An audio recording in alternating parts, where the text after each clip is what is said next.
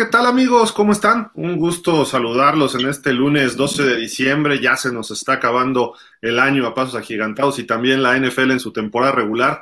Los saludamos con muchísimo gusto. Daniel Velasco, Cori Naya, su servidor Gilardo Figueroa.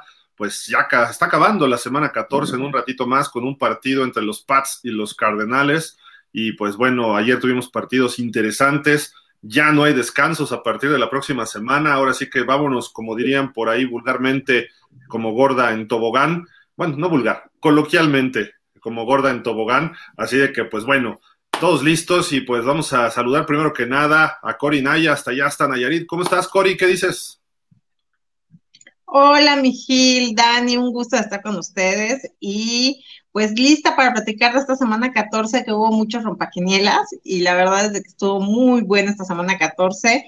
Ya finalizando, ya, ya, ya, ya, aunque me duele reconocer, se va ya llegando la hora de los playoffs y con eso luego me pongo depre porque sé que se nos acaba la NFL. Sí, de acuerdo, de acuerdo, ahí se, nos va volando la situación, pero bueno, eh, mi estimado Dani, ¿cómo estás? ¿Hace frío por allá en Michigan? Hola Gil, eh, Cori, eh, pues como siempre un gusto saludarlos, estar aquí con ustedes. Eh, pues mira, allá afuera no hace tantísimo frío, de hecho creo que ahorita se siente más frío aquí dentro de la casa.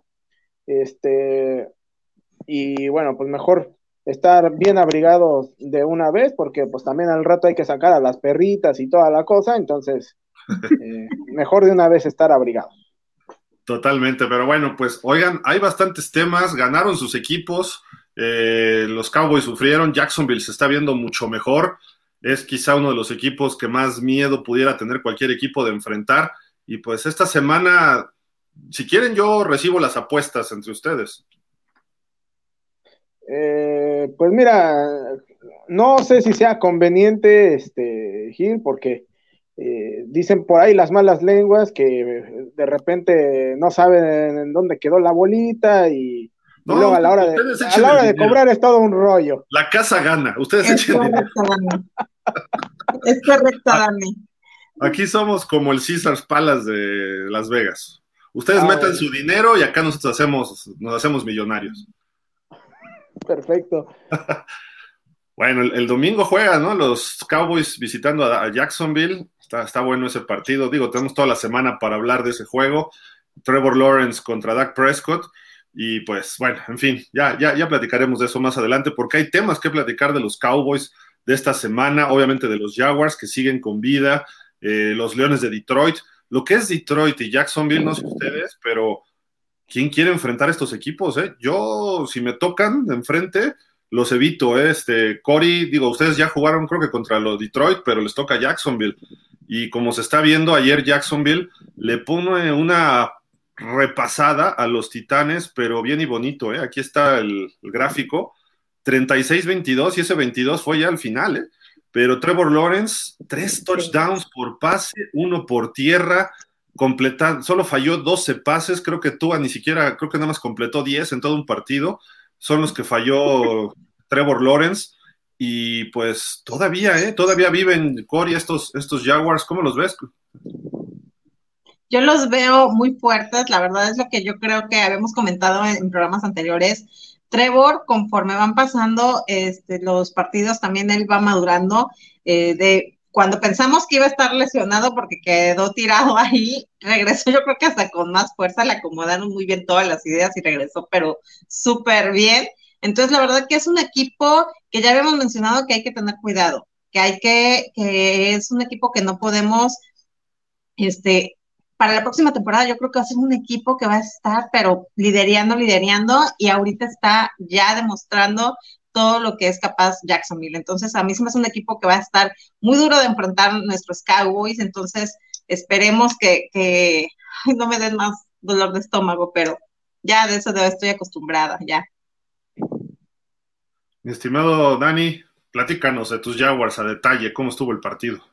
No, mira, la verdad es que fue un partido en donde los Jaguars empezaron eh, abajo en el marcador, después por ahí eh, eh, empataron y, y, bueno, se volvieron a ir otra vez abajo y parecía que Derek Henry iba a marcar la tónica del juego, sin embargo, la defensiva reaccionó de muy buena manera empezó a provocar intercambios de balón, de hecho provocaron, si no mal recuerdo, este, dos, dos tres fumbles y una intercepción, este, eh, además de que estuvieron poniéndole mucha presión a Tannehill y bueno, obviamente conforme se, fue, se empezó a extender el juego, empezaron también a, sacar prácticamente del partido a, Derek Henry porque pues eh, Tennessee se veía obligado a, buscar el juego aéreo y sabemos que pues no es precisamente el, fuerte de, este equipo, ¿no? Entonces, eh, creo que en ese sentido los Jaguars se sacaron la espina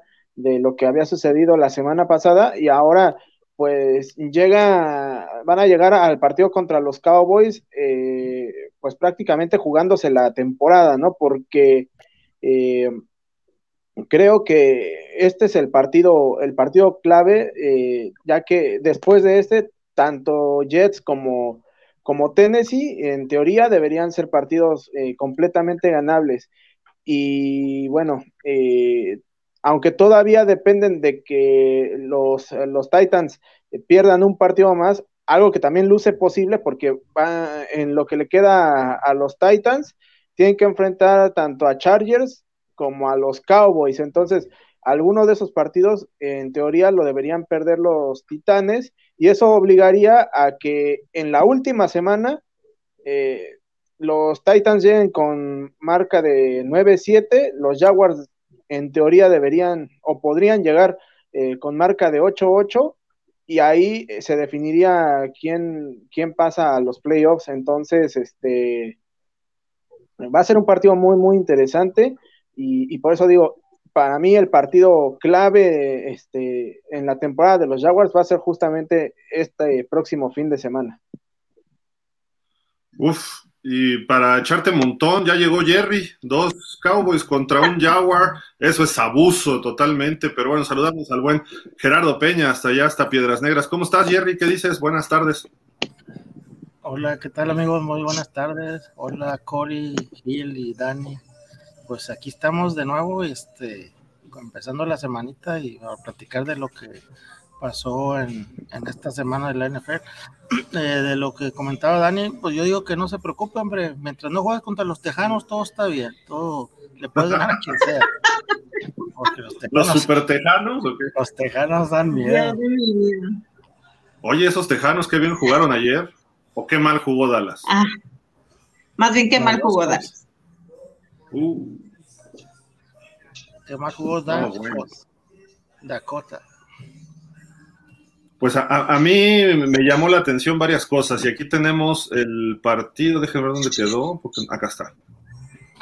Por poquito, por poquito, una cuarta oportunidad que se la juegan los Tejanos, que no convierten el touchdown, quién sabe qué jugada quiso mandar Lobby Smith y su staff, pero se hubieran puesto en ese momento 30 a 20, eh, como con 3, 4 minutos por jugarse o menos, no recuerdo cuánto quedaba ya del reloj eso hubiera sepultado a los Cowboys y se hubiera gestado quizá la sorpresa más grande de la temporada, pero no, no convierten. Queda una primera y 98 y el señor Dak Prescott en un minuto mueve el equipo y logra el touchdown de la victoria justamente ahí con Ezekiel Elliott. Otra vez brilla Tony Pollard con una anotación corriendo y una anotación atrapando. Eh, pero hay una crítica muy, pero muy fuerte en general contra pues este hombre, Dak Prescott, que lleva nueve intercepciones, ayer tuvo dos, ¿fueron dos? Sí. ¿Sí fueron dos? Dos, dos intercepciones. Nada más de verlo. Llegan a, llegan a nueve. es la mayor cantidad en su carrera en los primeros ocho juegos de una temporada. No ha estado fino, hay que señalarlo. Yo lo defiendo, pero no hay, hay cosas que no se pueden tapar y lleva nueve intercepciones y ayer organiza una serie ofensiva muy buena para sacar el partido. Muchos van a decir, ah, que fue contra los Texans. Sí, pero hay ocasiones que Jalen Hurts no pudo contra Washington, por ejemplo, ¿no? Eh, él pudo hacerla en su estadio y terminan con ese touchdown. Y pues bien, bien por los Cowboys que sacan esta victoria, quizá estén pensando en Filadelfia y ojo, porque los Tejanos los perdonaron como se pudiera pensar, o Dallas la defensiva sacó a relucir ahí el momento oportuno, pero tienen que visitar a los Jaguars esta semana, ¿eh? Y los Jaguars están jugando encendidos y los Jaguars no los van a dejar ir. Si siguen pensando en Filadelfia, los Cowboys no, no ganan esta semana, ¿eh? Y más porque además es de visita. Quizá el factor casa, el factor eh, que estaban enfrentándose a Davis Mills, que jugó bien, y luego metían al otro coreback por ahí. Ahora van contra Trevor Lawrence, que está encendido. Visitan allá a los Jaguars, que en su estadio crecen mucho y un equipo que no tiene nada que perder, que todo lo que logre es ganar. Y por ejemplo, sin ofender a los, a los Jaguars, si los Jaguars le pegan a Dallas, para ellos sería un triunfo que todavía los puede proyectar mucho más adelante, pudiera ser el triunfo de la temporada, ya vencieron a Tennessee y ahora imagínense, ganan a un rival divisional que siempre hay una, una confrontación y ahora le ganan un equipo como Dallas que muchos ponen en el Super Bowl. Eh, Dani, creo que esto sería algo muy importante para los Jaguars, ¿no? Sí, o sea, en ese sentido, sí, por eso te digo que eh, para los Jaguars eh, es jugarse la temporada prácticamente en este partido, por, eh, por lo que ya mencionábamos, ¿no? Que en teoría los partidos que siguen después de los Cowboys deberían ser ganables, porque son, insisto, Jets y, este, y Texans, para que entonces Cuidado con los Texans, ve lo que hicieron ayer. Ajá, o sea, pero digo, en teoría deberían, deberían ser ganables. Este, y eso, te digo, obligaría a que los Jaguars llegaran al partido contra Tennessee a jugarse el todo por el todo. Este, eh, pero, pero bueno, eh, más allá de. siendo realistas, los Titanes van de líderes divisionales, pero así como Tampa en la nacional se ve flojo, Creo que en la americana el líder divisional más flojo se ve Tennessee, que ha tenido suerte, que ha sacado triunfos por ahí medio valiosos, ¿no? Pero a lo que voy es que si Jackson, o sea, ganarle a Tennessee y eso que son mis titanes de toda la vida, creo que no es tampoco un mérito tan grande. Sí ganó bien Jackson, Jaguars, pero si le pegan a los Cowboys, uff, ahí sí sería distinto, ¿no? Sí, sí, sí, sí, obviamente sería un levantón importante y creo que ahí sí te obligaría definitivamente a ganar eh, el resto de tus partidos. Este, pero, pero pues bueno, eh, al final de cuentas todo se va a definir en la cancha y, bueno, creo que parte de la clave de ese partido será que la ofensiva y Trevor Lawrence sigan ejecutando como lo han venido haciendo las últimas semanas, que de hecho desde la semana 9 Trevor Lawrence tiene 10 pases de touchdown y no ha lanzado una sola intercepción. En la temporada eh, tiene 20 pases de touchdown, eh, solamente 6 intercepciones, eh, tiene ya este, por ahí de 3.200, 3.300 yardas. Entonces, a este ritmo podría superar las 4.000 yardas al final de la, de la temporada, podría alcanzar o estar cerca de los 30 pases de, de touchdown. Entonces, en ese sentido creo que hay un buen progreso. El problema es que la defensiva, digo, si sale como contra Tennessee, eh, hay chance, pero si sale como contra los Lions, eh, va a estar cañón. Entonces ahí es donde, eh, donde se tienen que poner más bien las pilas los Jaguars. De acuerdo. Pues ya desglosaremos, como decíamos, este partido más, porque además hay noticias, Cory, que vienen desde The Star, ahí en Texas. Frisco, es en Frisco, ¿no? Donde está The Star. Ahí, pues, contrataron un receptor, no es OBJ, es T.Y. Hilton, este ex Colt, y pues, ¿por qué contratan a este, a este receptor? ¿Cuántos años? Eh, esto el resto de la temporada, ¿Qué, ¿qué onda con esto de los Cowboys? ¿Por qué se lesionó James Washington otra vez? O, yo vi que le dieron un catorrazo, le mandaron un pase y ¡pum! Creo que lo mandaron otra vez de regreso a la lista de lesionados.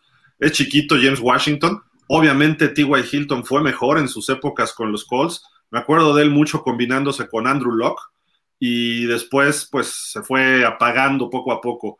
Pero creo que es una adición interesante, ¿no? Llega ese receptor veterano para aportar a los Cowboys, ¿no, Cory? Y, no, no, sé si tengas por ahí los datos de cuántos años o, o, si nada más es esta temporada, pero puede, puede aportar bastante este señor, ¿no? Firmó a un año, es lo que ya, ya, ya chequé, Este, y pues sí, es un gran receptor veterano. La verdad es de que sí va a aportar. Obviamente no es el jugador que era antes, pero obviamente con la experiencia que, que tiene este hombre, digo, ahorita a los Cowboys nada les cae mal, la verdad es de que después del partido que vimos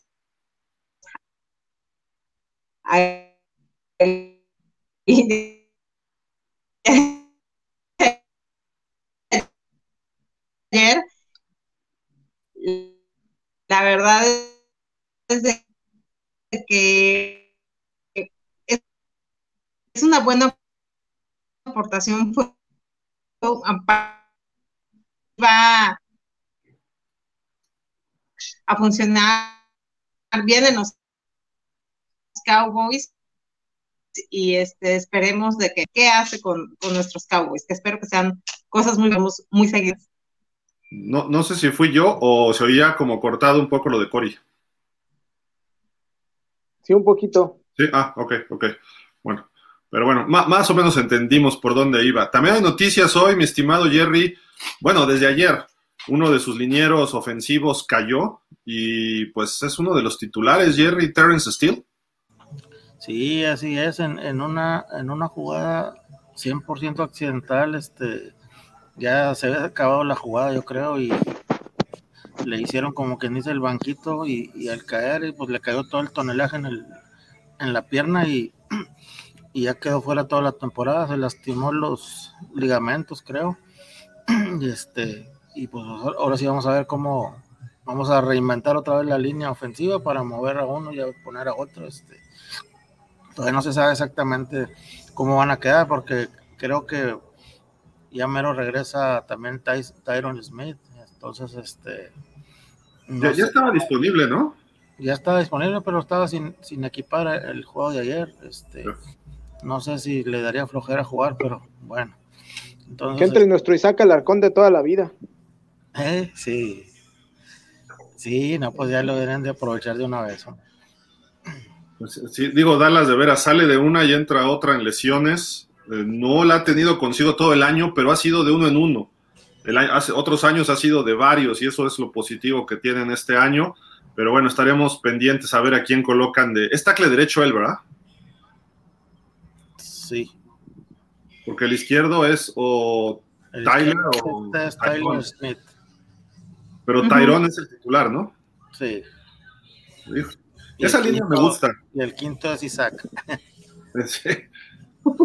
Una de esas lo suben, vamos a ver, ojalá, ojalá y se pudiera dar, ¿no? Por lo menos que esté ahí de reserva en la banca sería interesante y pues en la NFL no sabes cuándo se requiera que, entres a jugar, ¿no? Pero eh, vamos a ver qué movimientos hacen los Cowboys esta semana y a quién designan como tackle derecho.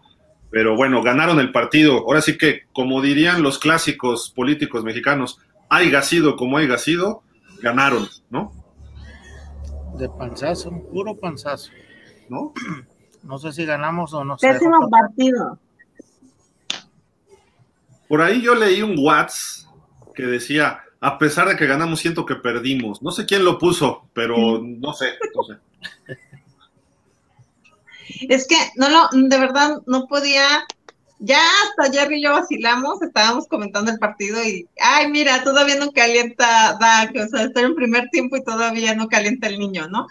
Pero llegó el, la, la segunda mitad y seguía sin calentar el hombre, o sea, seguía, no sé en qué mundo, y eso es lo que me molesta, porque realmente estamos con con todas las ilusiones puestas en el equipo, estamos bien, el equipo está completo, este, estoy yo fascinada con ver a un Polar, estoy fascinada con ver a CD Lamb, a Micah Parsons, estoy fascinada con verlos a todos.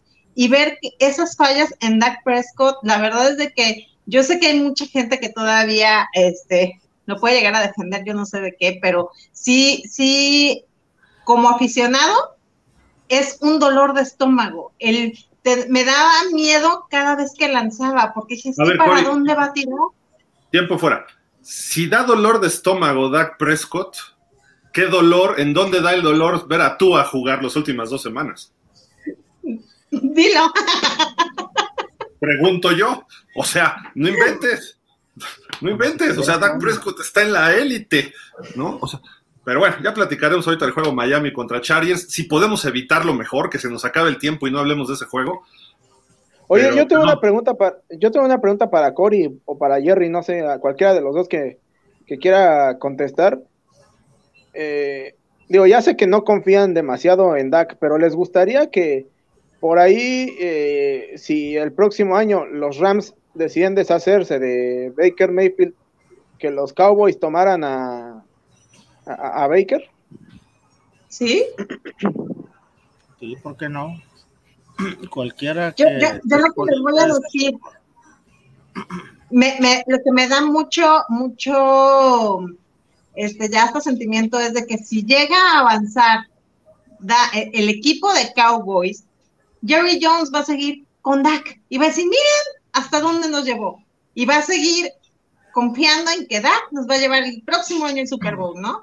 Entonces, a eso me refiero de que a veces es decepción tras decepción y mi tío Jerry Jones, pues nomás no le llega el agua al tinaco y sigue pensando en que nos va a hacer. Entonces, yo sí, Dani, te lo juro que ahora sí que ya cualquier cosa es bueno que Dak, la verdad, aunque la gente se enoje, Dak Prescott ya llegó a su límite, este, sale a veces hasta demasiado confiado, lo ves, y ni siquiera tiene esa, e, e, esa, ese temple de, de, ponerse, o lanza, sale, si se agacha nada más en, según él analizando y todo, pero no cambia, no sale más seguro, entonces se vienen juegos que tal vez de alguna manera nosotros decíamos que el más difícil iba a ser las águilas. Después de haber visto ayer a los vaqueros, los tres que nos quedan son súper difíciles. Porque no puedo, no puedes ver a un Dak Prescott así, actuando así. Entonces, Vamos a ver qué, es lo que nos espera. Ya preparé mi omeprazol, este, todo, todo de Pan, todo lo tengo aquí listo para ver el juego, los tres este, siguientes juegos de los vaqueros. Está bien. Yo, yo, yo les haría una pregunta. ¿Qué prefieren? ¿Que juegue mal ahorita Prescott o que juegue mal en playoffs? Ahorita que juegue mal, ahorita que se vea, que haga pruebas, que lance intercepciones, que, que empiece a mejorar. Eh, es una, e, estos juegos, Dallas va a estar en playoff, muy difícilmente se queda fuera. Tendría que ocurrir una tragedia estos últimos cuatro partidos, perder los cuatro y que se quedaran fuera. Eh, pero la, cuestión es, estos cuatro juegos los puedes ir usando para eh, prepararte, para leer mejor. El juego contra Filadelfia te va a medir, pero tampoco es necesario, si, si Filadelfia gana esta próxima semana, prácticamente va a tener la división, aunque Dallas ganara, los, los Eagles se van a llevar la división. Entonces, puede llegar el momento en que Dallas no tiene que arriesgarse de más contra Filadelfia, porque eso ya no le movería su posición a los Cowboys en los playoffs, que le tocaría enfrentarse a Tampa. Y ahorita Tampa, digo, a lo mejor ni califica Tampa, ¿no? Como se ve, pero la, la cuestión es que es muy simple. Tampa ahorita no le gana ni a ni al Tampa del 76, que no ganó partidos. Están jugando pésimo. Entonces, por ahí hay que empezar a ver que, que Dallas, perdón, tiene con qué eh, avanzar por lo menos a la ronda divisional, incluso jugando mal este Dak Prescott. Bueno, yo te pregunto a ti, Gil, ¿de qué nos sirve pasar, ganar y todo si Dak sabemos que no va a cambiar su sistema de juego, aunque vengan estos cuatro juegos, Dak Prescott ya dio lo que tenía que dar ya no va a haber un. Ahorita, ahorita no hay solución alguna. Ya, ya, este, yo sé, pero también a lo que voy, Jerry Jones lo va a ver y va a decir, ah, no llegó a playoffs, hay que seguir con el muchachón, este, ya acabó, ya pagamos una buena cantidad y lo va a reconocer. Entonces, la pregunta que les hizo Dani está bien. El año que entra, ¿qué van a buscar? ¿Por qué? Porque si este, imagínate que este año los lleve al juego de campeonato o al Super Bowl a los Cowboys Dak Prescott, jugando regular, como, vamos a poner como Garópolo, ¿no? No lo puedes cortar, tienes un contrato muy fuerte con él, eh, es el líder de tu equipo los últimos cuatro, seis, no, seis años ya, ¿no? Prácticamente. Eh, ¿Por qué lo vas a cortar si, si, si ha ido creciendo y mejorando poco a poco lo que ha ido haciendo? En serio. Pues como dice Cory, este, o como, más bien como dices tú, eh, que es mejor que juegue mal en temporada y, mejor en, y juegue bien en, en, playoff. Este, pero como ahora sí, como dice Cory, si el señor juega mal ahorita, va a jugar mal hasta que se acaben los juegos, hasta que ya no tenga que, porque ya, ahora sí ya nos llegó al tope, ya, ya el señor ya no cambia, ya, ya ni siquiera se calienta el brazo en el segundo tiempo, o sea, y ya nomás lo ve sudando, viendo para todos lados, para arriba, para abajo, es que ya no sabe qué hacer.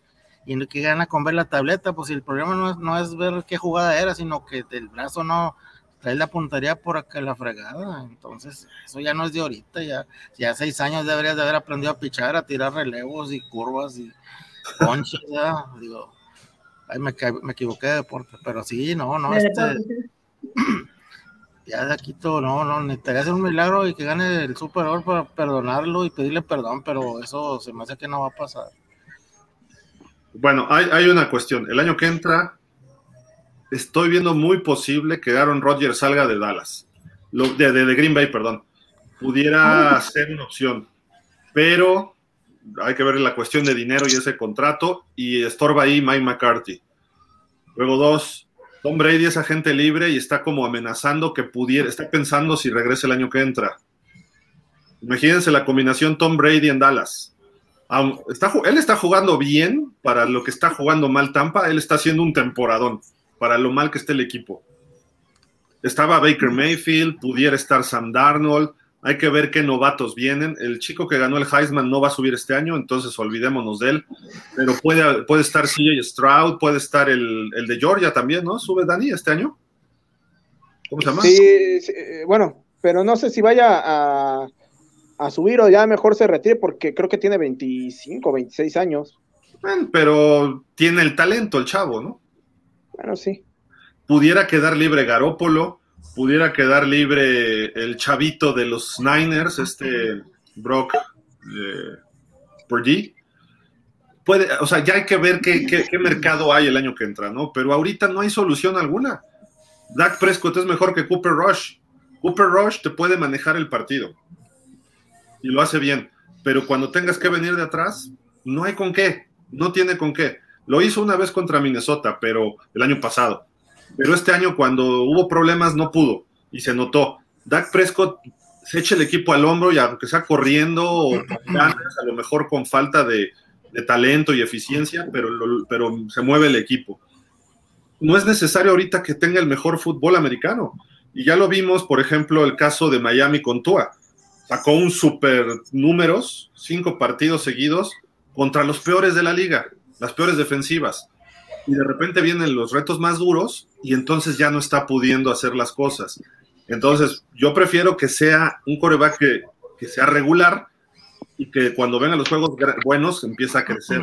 Y creo que Dak Prescott por ahí puede ser este año, porque está, y hasta él comentó algo ayer, o creo que fue hoy, ayer en el, acabando el partido, dijo, eh, me gusta arriesgar, sí, estoy arriesgando demasiado y estoy poniendo en riesgo el balón, estoy, las posesiones, pero nada más hay que ajustar eso o sea, lo sabe, deliberadamente está buscando las coberturas más difíciles, está tratando de hacer cosas más allá de lo que, de lo que es lógico.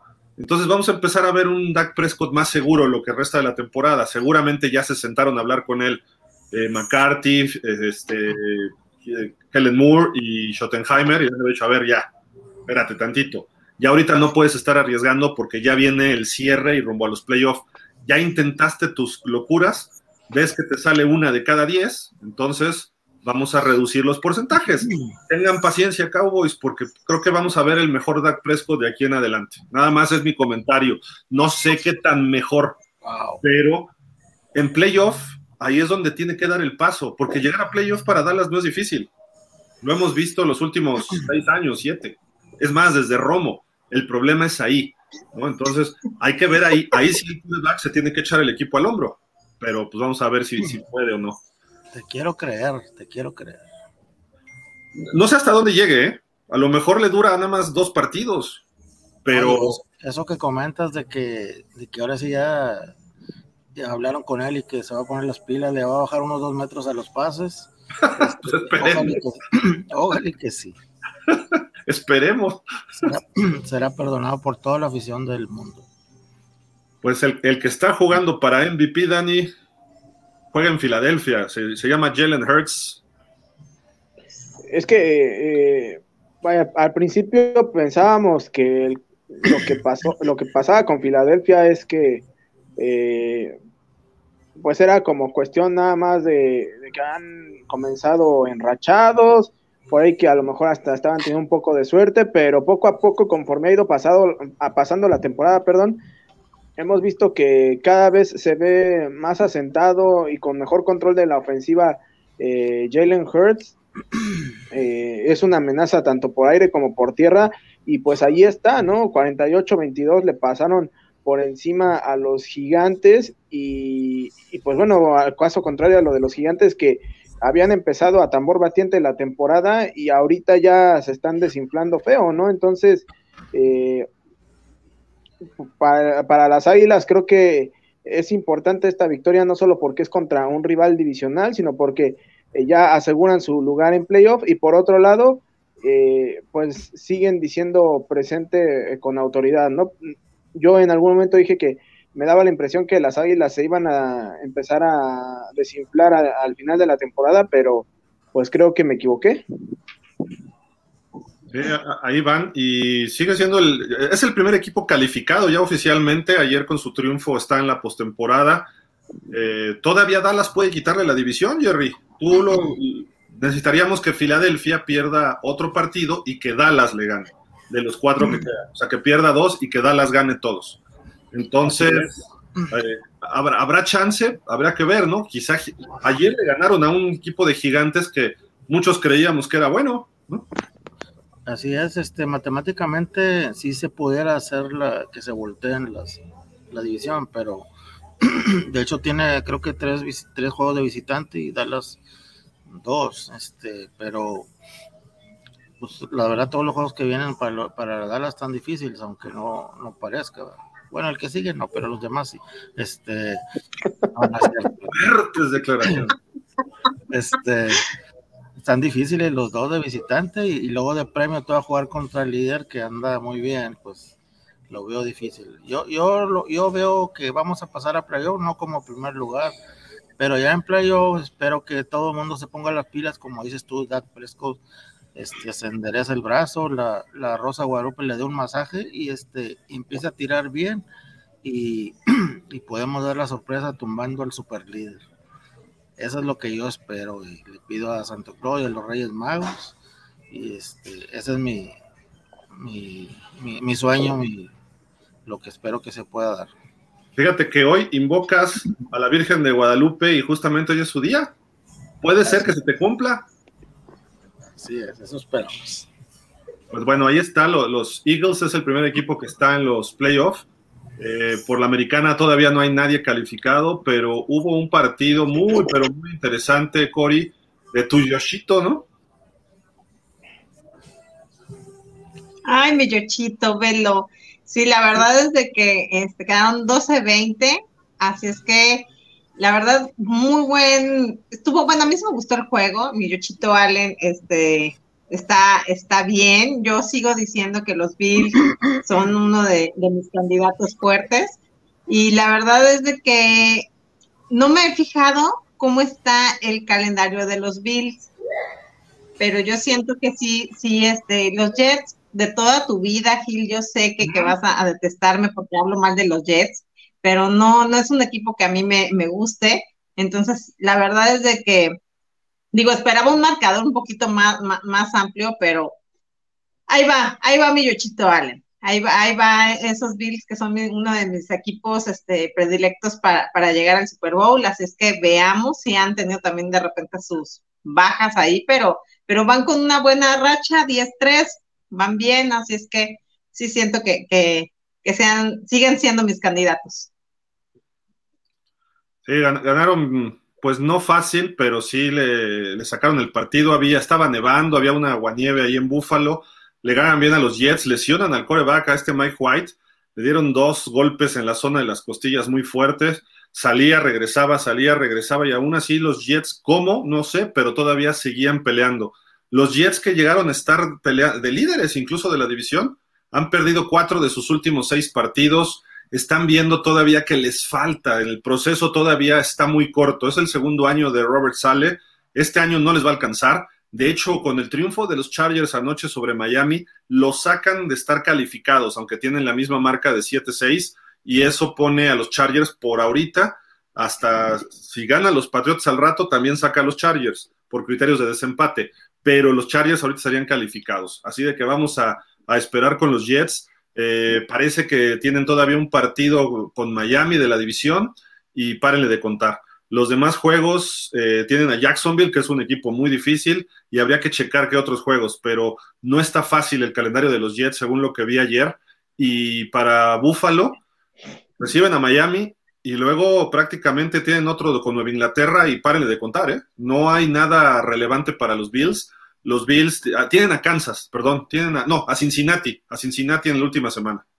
Y ese juego pudiera definir algo sobre todo el primer lugar de la conferencia, ¿no? Entonces, eh, Dani, ¿tú todavía sigues viendo a los Bills como el candidato número uno en la americana para ir al Super Bowl y como muchos lo ponían de ganarlo?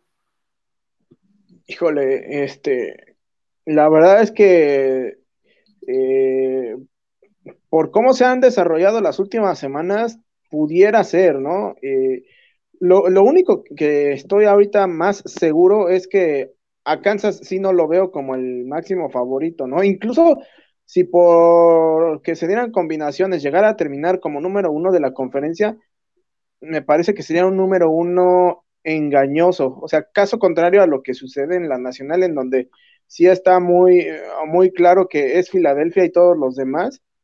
En, el caso de la americana, eh, yo veo ahorita más fuertes a los Bills este, que, a los eh, que, a los jefes, ¿no? Entonces, sí, hoy por hoy sí veo como candidatos a los, a, los Bills.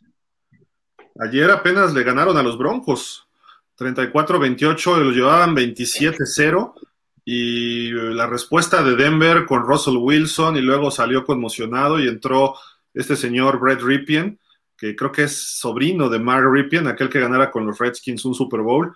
Y Mahomes se lleva tres intercepciones y aunque lanzó tres touchdowns, un pase de touchdown así, pero de fantasía también ahí, eh, señor Mahomes, este cuate sigue haciendo sus magias. Eh, Kansas está a punto de calificar. Si hubiera perdido los Chargers, ya tendría la división. Está a un triunfo Kansas City de asegurar esa división oeste de la americana, pero ahí siguen, ahí siguen en la cima y no hay quien los pueda bajar. Eh, creo que estamos viendo ahí cuestiones eh, de, pues, interesantes, ¿no? En lo que se refiere precisamente a este conjunto de Kansas City. Y el otro que viene empujando fuerte es Cincinnati, Cory, que ayer sacan el partido por primera vez. Joe Burrow le gana a los Browns. 23-10, eh, no fue tan fácil. Los Browns ya con Deshaun Watson Yamar Chase ya se empieza a ver el Yamar Chase que esperábamos. Tuvo 10 recepciones, 119 yardas y un touchdown. Eh, ahí lo vemos en pantalla, este número uno que es fabuloso, este receptor. Eh, los Bengals están todavía en segundo lugar, debajo de Baltimore, que repitiendo la frase de aquel expresidente de México, Felipe Calderón, haya sido como haya sido, sacaron este partido en Pittsburgh. ¿no? 16-14, se pone 9-4 y como ya le ganaron el primero a Cincinnati, aunque están empatados, sigue arriba. Están corriendo bien el balón sin Lamar Jackson. Ayer ya J.K. Dobbins dio la cara por este equipo. Sale conmocionado también Kenny Pickett. Entra Trubisky y se lleva, oh Dios, tres intercepciones, ¿no? Eh, eh, Pittsburgh no es tan mal equipo como su marca lo indica, pero no han podido sacar partidos. Esta división está interesante, ¿no? Y Cincinnati todavía le falta un partido con Baltimore. Se ve mejor embalado ahorita Cincinnati que Baltimore, que incluso hay quien dice que puede quedar fuera de playoff, ¿eh?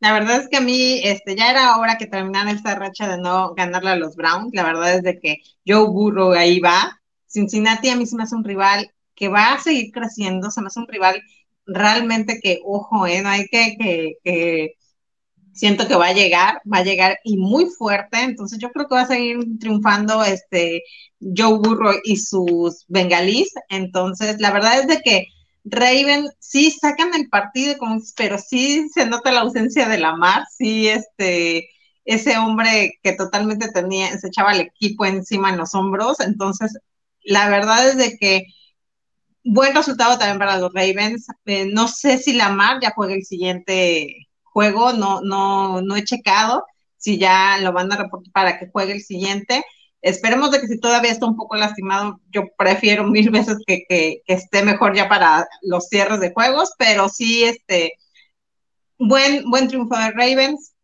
Venga mi yo burro de toda la vida, así es que ahí van los Bengalis. Está peor que yo, Dani. Ella ve los líderes divisionales y dice que es su equipo de toda la vida. Pues Ay, no, porque tú le dices que los Jets de toda tu vida, o sea, déjame no, también a tú, tú, ves, los que van de líderes y entonces ahí sí dices de toda la vida. Yo, sigo, yo sigo, diciendo de tú a My Love, ¿eh? Yo sigo diciendo tú a My Love, vamos. Reacciona, ya son dos cachetadas coloteras. Este, Cory dice, eh, tú, a, tú a My Love, Yoshito My Love, Burro, este, Burro My Love, eh, Garopolo, My Love, todos son sus loves. eres una, eres una rompecorazones, Cory. Nah, Jimmy, Jimmy G, eh, guapetón, guapetón, pero no, de quarterback, no, nomás que ahí se, se separe él y es más que no juegue, que esté ahí nomás paradito y yo se lo agradezco, este, pero sí, Yochito Allen, a mí me fascina Yochito Allen. Tú a My Love sigue en mi corazón, pase lo que pase, vamos, tú a, tienes mi corazón totalmente, tú al My Love. Tienes corazón de condominio, con. Sí. Hubo, hubo ayer en la conferencia del juego de Búfalo, de repente le dicen a Josh Allen, oye, esta ofensiva no está jugando a nivel de Super Bowl, no van a ganar. Y voltea Josh Allen y dice, ok, y se sigue. No se detuvo, o sea, el tipo es un tipo brillante, cómo responde, ah, pues está bien, esta opinión, me vale, ¿no? Él sabe lo que hace, está de líder, lo quieren mucho en Búfalo.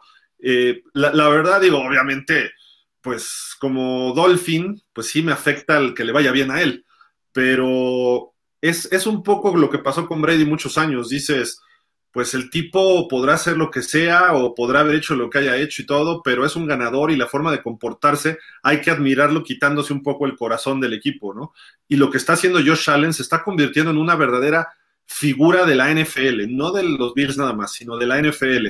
Ya lo te estaba haciendo en números pero actualmente ya con sus actitudes, cómo trata a los niños en los partidos, en los entrenamientos, eh, cómo se dedica a la comunidad, eh, se está involucrando. Eh, la NFL tiene sus embajadores, por así decirlo. Así fue muchos años Drew Brees. Y así creo que por ahí va Josh Allen. Josh Allen puede ser hasta déspota con los rivales en el campo de juego, pero cuando lo ves ya desempeñarse, dices, este muchacho es a todo dar, ¿no? Lástima que juegue para los Bills, ¿no? Yo siendo de Miami, pero, pero a final de cuentas, digo, poniéndome el corazón, pero quitas todo eso y dices, wow, este cuate es bien abierto, es un tipo entregado, es un líder nato, eh, puede cotorrear, puede jugar serio, se, rifa el cuerpo cada partido y aguanta, se levanta, le pegan y hasta le dice, bien, bien golpeado, le pegan con todo y ahí se levanta. Eh, mis respetos, es un jugador de fútbol a la antigua, es un coreback como era Rotlisberger, que esos corebacks yo los admiro, eh, es un jugador, verdadero jugador, no es un coreback diva, eso es a lo que voy, ¿no? No sé, Dani, qué opinión tengas tú de, Allen, pero porque Cory sé que va a decir Yoshito My Love. No, oye, pero comentando a, a, cómo respondió él, qué manera de contestar en lugar de engancharte y luego hacer comentarios lamentables que luego decimos, por favor, si no tienes nada que decir, mejor y él ahí está, sin engancharse, diciendo yo aquí sigo ganando. Solo que por otro lado, y fue así como, eres el rival más débil. Adiós. Dani no me dejará mentir. A veces en las conferencias o en una entrevista, pues tienes que picar al entrevistado, porque si no estaba contestando por default, ¿no? Ganamos, sí, jugamos muy bien, y tienes que echarle un gancho para que a ver qué responde, ¿no?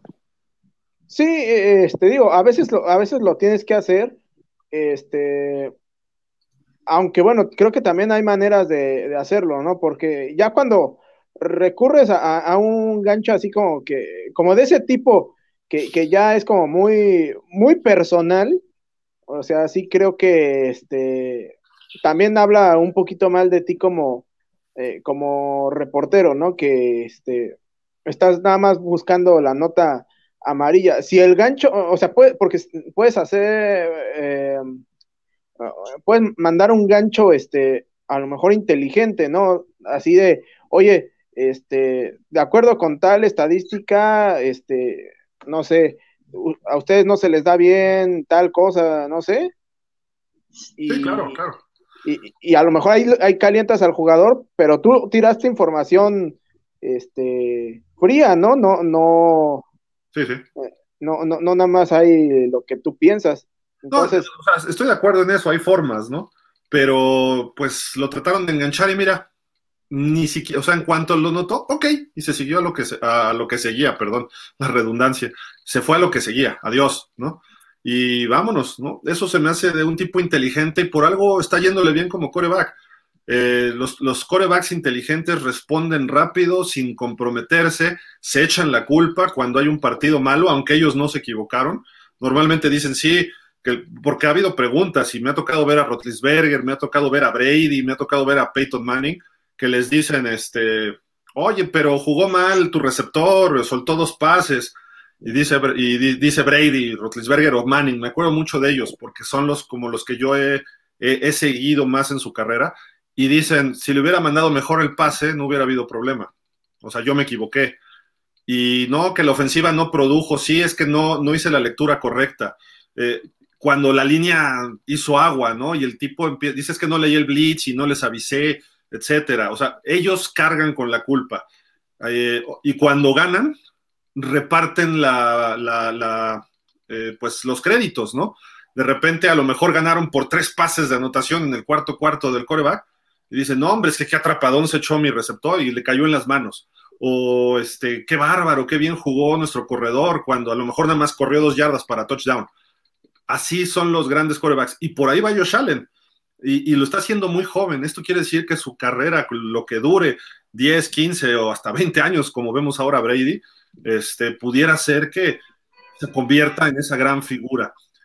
De, verdad que no le deseo a los Bills que sean campeones del Super Bowl. O sea, no se lo deseo de corazón. Pero el equipo creo que puede serlo. Se está formando bien, tienen una buena química, una buena cultura interna.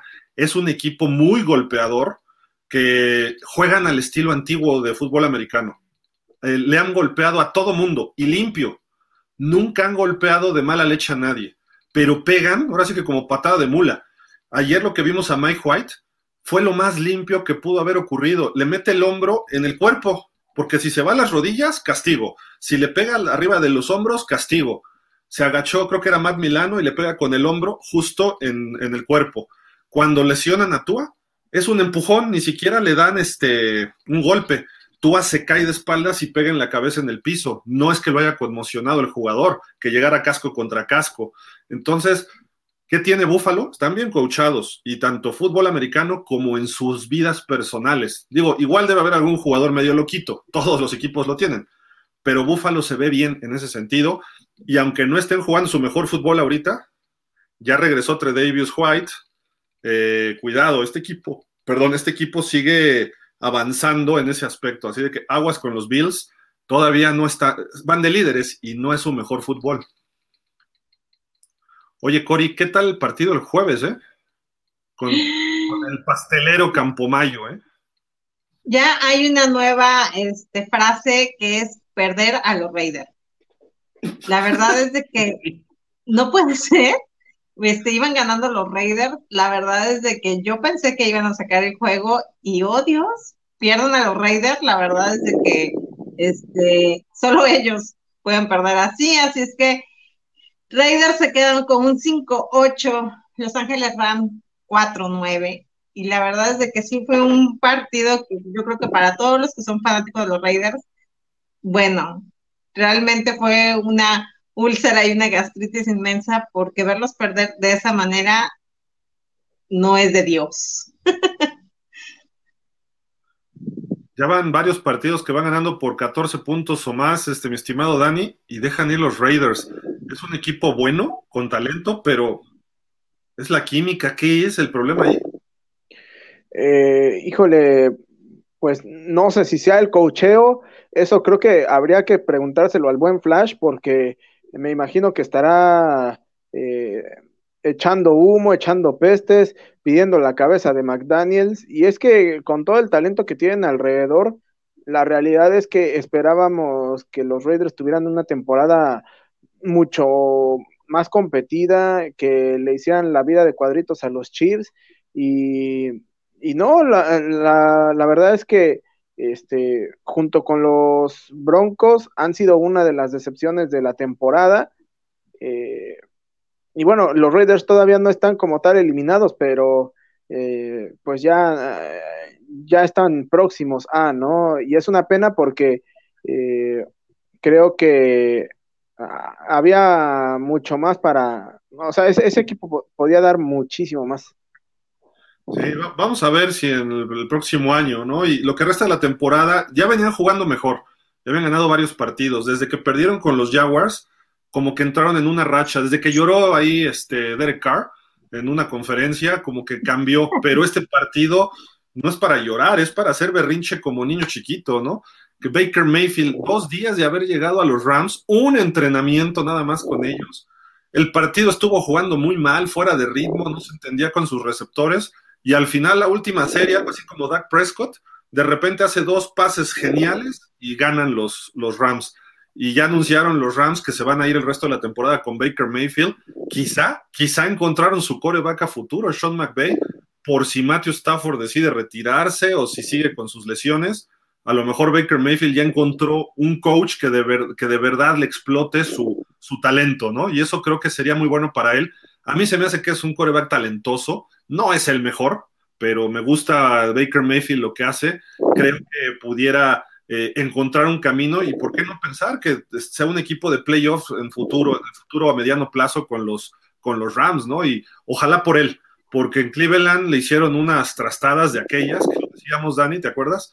Con la llegada de Sean Watson, que no le querían dar antes contrato, etcétera.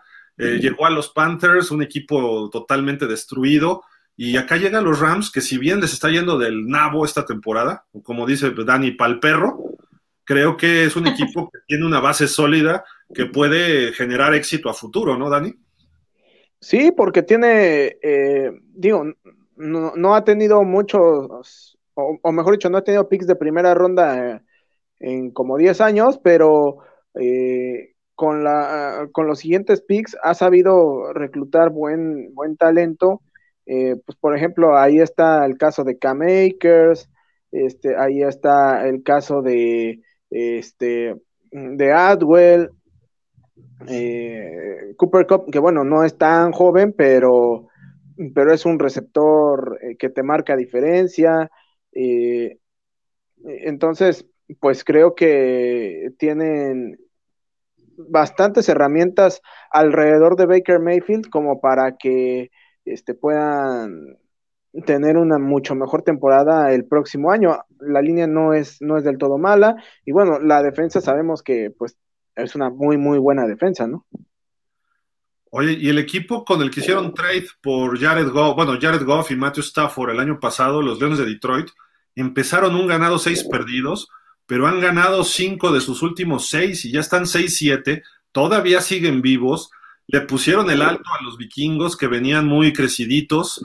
Eh, Jared Goff, 3 de touchdown, 300 yardas, está jugando muy bien este equipo. De repente encontraron finalmente esas victorias que desde el año pasado se les habían negado. Y la verdad, ahorita yo preferiría eh, pues evitarlos, ¿no? Evitar este, este equipo lo que resta de la temporada. Así de que, ¿cómo los ves, Dani? Tú estás ahí en casa, ¿no? Los tienes en casa. Sí, la verdad es que la gente está muy metida con el equipo eh, está este, completamente encendidos y creo que eh, justamente como dices, ¿no? Al final de cuentas, eh, no solo le pusieron un alto a, los vikingos, sino que además volvieron a sembrar en ellos esa semilla de dudas, ¿no? Porque ya lo había hecho con anterioridad los Cowboys cuando les metieron esa, esa paliza y ahora también aunque el marcador dice 34, ¿qué eran? 20, 34, 23, o sea, eh, la realidad es que eh, el dominio de los, de los Lions fue abrumador a, lo largo del partido, entonces, este, los Lions con este marcador lo único que hacen es afianzar su buen momento, eh, jugar el resto de la temporada sin nada que perder, con todo que ganar esos son los equipos generalmente más peligrosos y dejan claro que ya ahora sí tienen eh, el punto de partida para que la próxima temporada, ahora sí creo que le puedan incluso pelear la división a, los Vikings este, y meterse sin, sin problemas a playoffs. ¿Y, del lado... ¿Y mis Packers por qué los excluyes? por el número, eh, la verdad los, los, excluyo por el número 12. No, Por, todo el desgarriate que armó este, en temporada baja y que se está viendo reflejado en, esta temporada. A lo mejor sale de los Packers, ¿eh? No sé, no se ha dicho, pero pudiera ser ya para que dejen a Jordan Love y que Rodgers a lo mejor encuentre tres años en otro equipo que le pueda dar lo que él espera, otro Super Bowl. Y creo que sería lo lógico. Debieron haberlo dejado libre el año pasado y ya cambiar los Packers pero le dieron toda la lana del mundo que pues ellos solitos se pusieron la soga al cuello a los Packers y tuvieron que dejar ir a Sadarius Smith y a Davante Adams. A ver, vamos a ver. Pero pues pudiera estar ahí los San Francisco 49ers en necesidad de un quarterback que les dé un campeonato a corto plazo y estarían Brady y Rodgers que pudieran cumplir ese, ese, ese proceso. Pudiera estar un equipo como Pittsburgh necesitando un quarterback élite pudiera estar Miami, que a lo mejor le falta todavía ese pequeño pasito. Y bueno, pues que, mire, miren quién se conecta. Oh Justo my God. Dios de mi vida. Sentí una, sentí una vibración extrasensorial. Rodrigo Ponce, ¿cómo estás? El Ponce, ¿qué dices? Hola Gil, hola este, Dani, Cori, ¿cómo están? Hola Roy, muy bien, muy bien, gracias. Qué bueno, qué bueno. Yo no contesto. Porque vamos a hablar de Miami. Yo, sé, yo sé por qué, pero sí, sí, este, algo pasó ayer con esos delfines, ¿eh? No, no, estoy muy dolido por la eliminación de Cristiano Ronaldo del Mundial. Mira ah. cómo me. Ah, ah, sí, creo, sí, creo. Que ahora, ahora vamos a hablar de este balón redondo o qué? No, no, no, digo nada más porque estoy feliz, te estoy diciendo ya. Digo, no, no, pues, ¿qué tal, qué tal? Eh, digo, no sé en qué andaban ahorita este, en la platicada, pero sí. sí ya nos estábamos despidiendo, gracias, Ponce, que estés bien. gracias por conectarte, adiós, ¿no? Oye, sí estuvo, estuvo muy extraña ayer la semana, ¿no? Sí, y justamente hablando de extrañezas, íbamos hacia una de estas. Bueno, estábamos hablando de Detroit, ¿no? Ahorita. A ver. Rapidísimo, antes de cambiar a las extrañezas. ¿Qué opinas de Detroit, Ponce? ¿Cómo lo ves? Este equipo está enrachado, cinco ganados, un perdido en los últimos seis. Le ganaron a Minnesota ayer, a tus vikingos. De toda la vida. La semana anterior habían apaleado a los Jaguars de Dani. Digo, creo que por lo menos Miami le pudo ganar en su mal momento a los Leones. Sí, no, y, mira, yo creo que eh, el caso de los Leones sí están enrachados, sí van para arriba. Todavía por ahí les dan posibilidades de pelear por la división yo sí creo, puede llegar a suceder porque yo ya vi que se desinflaron, pero durísimo, ¿eh? durísimo. Y entonces yo, yo creo que sí tienen posibilidad los Leones, a lo mejor no de primer lugar, pero sí colarse como Dean bien puesto, ¿eh? bien, bien puesto. Y son peligrosos. Sí, cómo no, cómo no. Sí, sí, yo creo que lo que tienen los Leones, a reserva de lo que piensen ustedes, es al final siempre termina siendo el equipo que le falta ese estironcito, como que le falta esa personalidad, ¿no? Como que están demasiado hechos a la derrota, tristemente, ah. porque no, no es un mal equipo, ¿no? De acuerdo. Pero pues vamos a ver, vamos a ver qué pasa. Por lo pronto ayer sí se sonaron a los, a los vikingos y con todas las de la ley, ¿eh? O sea, no, no, fue una casualidad, pues, Sí, sí, sí, o sea, por donde fuera, ataque, defensa, aéreo, terrestre, por todos lados, o sea, me, estaba, estaba viendo en la noche, no le llegaron ni una sola vez a, este Jared Goff, ni una sola vez. Entonces, pues obviamente con tiempo haces lo que se te antoja, ¿no? Hasta tuvo una recepción por ahí el liniero este Penay Sewell, ¿no? Que le hacen un engaño y le manda un pase, lo atrapa y estaba solo, corre y se va cayendo para el primer día se lanza, pero es que le pasó, le pasó lo que nos pasa siempre a los que somos de, alto tonelaje, ¿no? Que este te gana más la, la, cosa de querer correr que las piernas moverse, entonces siempre terminas en el suelo, ¿no? Sí, ¿no? Pues buen, triunfo de Detroit y siguen la pelea muy metido. Por ahí si se descuidan eh, los gigantes o precisamente el equipo del que vamos a hablar y una extrañeza, los Seahawks, que pierden en casa ante Carolina. Les corrió Choba Hobart muy bien, Sam Darnold se vio bien, este coreback que parece que está despertando por ahí, pero así ha tenido un juego bueno y luego tiene dos, tres malos. Eh, Seattle, ¿qué le está pasando? Corey, estos Seahawks que venían muy bien y de repente ya se están rezagando y ahorita ya hay equipos, precisamente Detroit, que está un juego abajo de ellos.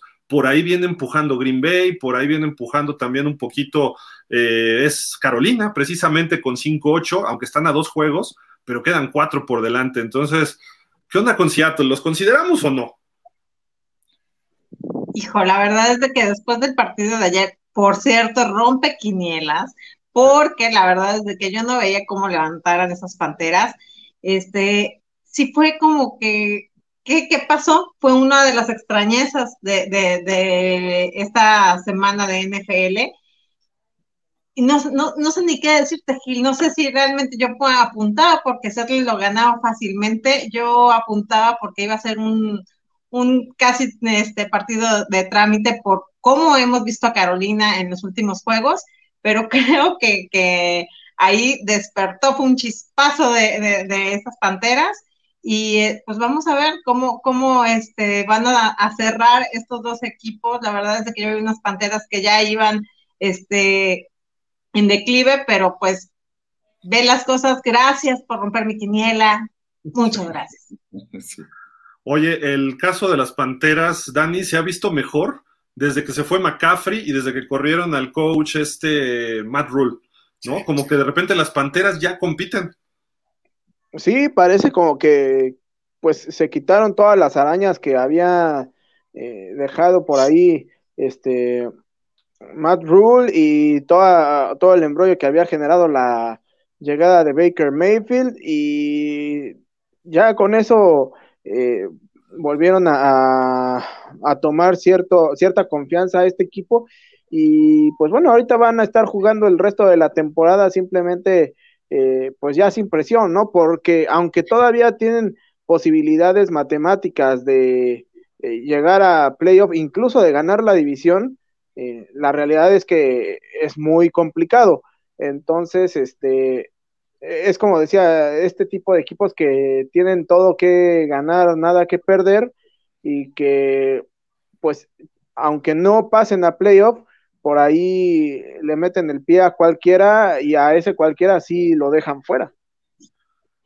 Ahí está este equipo y Seattle está en problemas, pero vámonos precisamente con el hombre que estábamos invocando, mi estimado Ponce, el señor Tom Brady, que ayer pues no, no, no vio una ante su equipo que adoraba según él hasta college, pero cuando se lo brincaron seis veces dejó de irle este equipo en el draft, según él dijo. 35 a 7 los 49ers a Tampa, que vamos, Tampa no está jugando bien, pero imaginábamos un resultado así y además que Brock Purdy, un chavito de 22 años, le gane al viejito de 45. ¿Qué onda? ¿Qué está pasando? Digo, San Francisco es un equipazo, no, no tengo la menor duda, pero Tampa nunca esperé, a lo mejor un 35 de San Francisco sí, pero un 24, un 28 de los Bucaneros. Mira, mira, yo, yo, yo lo que siento con este partido de ayer es que es lo que le ha pasado a Tom Brady en toda su carrera. Cuando las cosas no le salen de inicio, eh, como que algo, algo sucede en su cabeza y ya no coordina, ya, o sea, no, ayer no, si lo vieron, le interceptaron, ¿qué? Tres veces, ¿no? A Brady, pues velo, ahí está. Precisamente, precisamente esa, esa imagen habla más que todo lo que podamos decir, ¿no? Tres veces se cansaron de caerle encima y también la defensa de los 49, pues sí, sí, yo hace unas semanas decía, no, no, los vikingos van a ver que no. No, yo creo que los 49 van para arriba con todo. Y luego también de, que, digo, ahorita Cory me va a mandar una bomba, un, misil desde allá hasta acá, pero este, ya lo que yo vi ayer de los vaqueros no me gustó nada tampoco, ¿no? Pero bueno, no sé si ya pasaron por ahí o. Sí, ya. La mitad del show fue de los Cowboys, ya.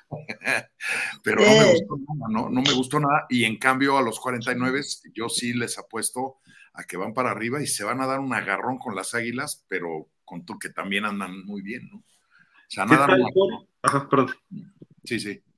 ¿Qué tal, Cory? Este chavito, Brock Purdy, tiene cara de niño de 12 años, de Daniel el Travieso, y, le hizo una travesura a Brady. Es el primer coreback este, de, de tercer equipo que debuta contra Brady que le gana. Sí.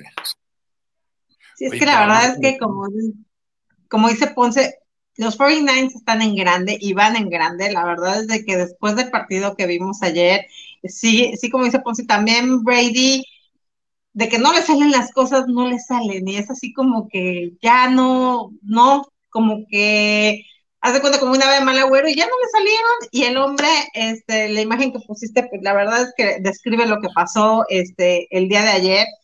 Yo les dije, está distraído con la nueva novia, se los dije, se me va a distraer el muchachón, nuevo colágeno, nueva rubia superior ahí. Entonces, la verdad es de que estos 49, la verdad, van para grande.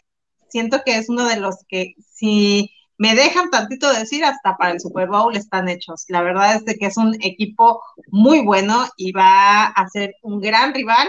Entonces, este chavito con esa cara de, niño, yo creo que hasta eso le va a haber más dolido al señor Brady, porque la verdad es de que sí le, le dio sus santos inocentes, como no, y ahí está el gran triunfo ayer de los 49ers. Dice, dice el dicho, le llenaron la canasta a Brady.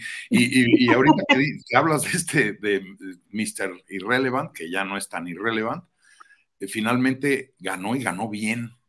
O sea, no, no es que se haya topado con la victoria, sino que la fabricó desde el principio y lo hizo como si ya llevara un par de años en la liga. O sea, no se equivocó ni una sola vez, no tuvo errores este, mayúsculos, no, o sea, yo creo que los que andaban por ahí me llegó un, este, dicen los gringos, un hoax, ¿no? Una noticia falsa de que, bueno, hasta donde yo sé sigue siendo falsa, de que los 49 se acaban de firmar de regreso a este Calamardo, ¿no? A, este... Colin Kaepernick. A Colin Kaepernick, ¿no? Pero al final del día ni lo necesitan, ¿eh? O sea, digo, a lo mejor de backup, pero este chavo está haciendo las cosas re bien. Yo, yo no lo movería de ahí. ¿eh? Oye, Dani, eh, le ganó un coreback de 22 años y Brady tiene un hijo de, 10, de 15 años. O sea, le lleva 7 años a su hijo. Está más cerca el hijo mayor de Brady que Brady de este coreback, ¿no? Entonces dices, ¿qué está pasando? Y el hijo de Brady por ahí anda jugando ya en high school, no sé. Pero eh, increíble, ¿no? Ya el cambio de generación es evidente, ¿no? No, definitivamente. Eh, digo, ya nada más el colmo sería eh, que Tom Brady siguiera jugando para cuando su hijo llegue a la NFL, ¿no? Digo, ahí sí ya, ya sería. Imagínate eso, ¿no? Una grosería. Pues está diciendo que pudiera regresar el año que entra y yo no creo que con Tampa, pero sí veo alguna posibilidad en un equipo que esté armado. Supongamos que los Cowboys pierden en playoff por Dak Prescott como quiere o espera Cory. Entonces, imagínate, vente un año a jugar con los Cowboys y los campeones. Tienen una defensa de lujo, tienen corredores, tienen receptores, jovencitos, pero tienen buena línea ofensiva, aunque se lesiona mucho. Imagínate Brady en los Cowboys, sí los hace campeones a sus 46, Dani. Pues sí, pero digo, tú sabes que la NFL es una liga este, totalmente eh, pulcra, impoluta, en la que nunca eh, suceden cosas extrañas ni, ni gandalleces y pues digo, ¿quién quita que por ahí eh, llegue algún coach eh, mala leche o cualquier conspiración extraña de, algún, de algún rival y le diga a su jugador del el equipo de prácticas este, en pretemporada o que eh, de esos jugadores que van a jugar un partido en toda su carrera de lo malos que son, y le dice, mira, tu, tu único trabajo es darle un buen llegue este, en la cabeza al viejito y ya y déjamelo, este, y que no se vuelva a parar. O sea, eh, la verdad es que también se está arriesgando a eso, ¿no? La, la, típica señal, ¿no? Del coach. Sí. Ajá. sí, sí. Pues digo, Brady se comporta y es curioso, ¿no? Porque ves a un jugadorazo como Dre Greenlow, al fin le, logra una intercepción a Brady y al final se acerca con el balón y le dice, oye, dame un autógrafo, por favor, a Brady. Y Brady amablemente se lo da, a pesar de que lo, como él dijo, nos patearon el trasero, ¿no? Literalmente, y se lo da sin problema. Eh, obviamente creo que va a ser para una fundación o algo de Greenlow, pero este Greenlow es de esos jugadores, Dani, que llegan a matar a todo mundo y, y, cómo se lleva él con, concretamente con Brady, ¿no? Al final, este, mi estimado Ponce, ¿ya vimos lo último de Brady? Yo creo que sí, yo, yo si, si le funciona todavía bien el juicio a Brady, él debería de cerrar ya, la, bajar la... la ¿El, juicio familiar contra su esposa? No, ese no, ese no le está funcionando nada bien. no, bueno, no, es más, te voy a decir, ¿eh? no le van a quitar tanto porque ella tiene más. Que le quite él a ella. Más, bien él le debería de quitar a ella, ¿no? Pero no, no, yo, yo lo que creo es que si le funciona el coco a Brady, debería de bajar la persiana ya al final de esta temporada, pase o no pase a los playoffs y llegue hasta donde llegue porque como dice Dani, se está buscando un mal golpe y un mal golpe a los 47 años sí te dejan una silla o peor, ¿no? O sea, yo, yo creo que ya, ya, ya demostró todo lo bueno que es, ya no le queda nada por probarle a nadie, o sea, ya ganó lo que quiso, ya hizo lo que hizo, ya mangoneó al equipo como quiso, ya se cambió a otro equipo y ganó con el otro equipo, o sea, ya, ya, ya lo que pueda conseguir de más, pues sí, sí es suma y, yo lo entiendo en ese sentido, ¿no? Como que se envician con, con, la fama y con el éxito y quieren más y más y más y más y más, ¿no? O sea, para que nadie me alcance y nadie me quite el, el, récord aquel o el otro. Pero yo creo que eh, ya él, por su físico, ya debería decir ya no. Porque además, en, temporadas pasadas eh, era una, una constante, su juego era una constante y ahora no, ahora ya no sabemos cómo va a salir Brady. Hay días que sale y se revienta tres, cuatro pases de anotación y hay días como el de ayer que nada más no supo ni por dónde le salió el sol, ¿no? Pero no le quiso hacer caso a mi Giselle. Ella le dijo, ya vete a tu casita, atender a tu familia, pero no, ahí va el terco, ahí va el terco, mira. Y es. Entonces, yo, yo respondiendo a tu pregunta, Gil, que si ya es el fin, pues digo, a todos nos gustaría ver más de Brady, pero yo, yo creo que la lógica indica que ya es el fin, ¿no? Bueno, a Jerry no. Jerry lo quiere seguir viendo. Jerry no. ¿A poco no te gustaría Jerry en los vaqueros? Eh, digo Jerry. Eh, Brady en los vaqueros, Jerry. No, la verdad. ¿No? La verdad, no. Prefiere a Prescott, imagínate. No, no, no, imagínate. Eso que vi ayer de Prescott. Si me, asegurara que, va a ganar un Super Bowl y que si lo pierde me regala un anillo, entonces sí, fírmalo. ¿Quién más que mejor que Tom Brady que te pueda decir con un equipo armado te voy a dar un Super Bowl? Nadie más lo puede garantizar más que él, ¿eh? No. A sus 46 el año que entra. Eso es más o menos lo que hizo con los Bucaneros, ¿no? y se lo encontró a medio armar, él terminó de armarlo, pero, pero la de concesiones que le deben de haber dado para aceptar él irse a Tampa Bay, ¿no? Claro. Entonces, se hablaba de los Chargers y se hablaba de Raiders. Y él dijo, quiero los Bucaneros porque Giselle le dijo que quería irse a Florida. Sí. Entonces dijo, ah, sí, la familia, Florida, algo más padre, y se fueron para allá pero los Chargers y los Raiders estuvieron muy cerca de llevarse a Brady el año, hace dos años, mejor dicho. Que los Chargers, bueno, ya ahora les, les, salió bien la jugada porque Justin Herbert. Eh, eh, ya. ¿Qué te puedo decir? Hoy no vamos a hablar de ese partido de los Chargers. Poner de, de el, el, el matadelfines. no.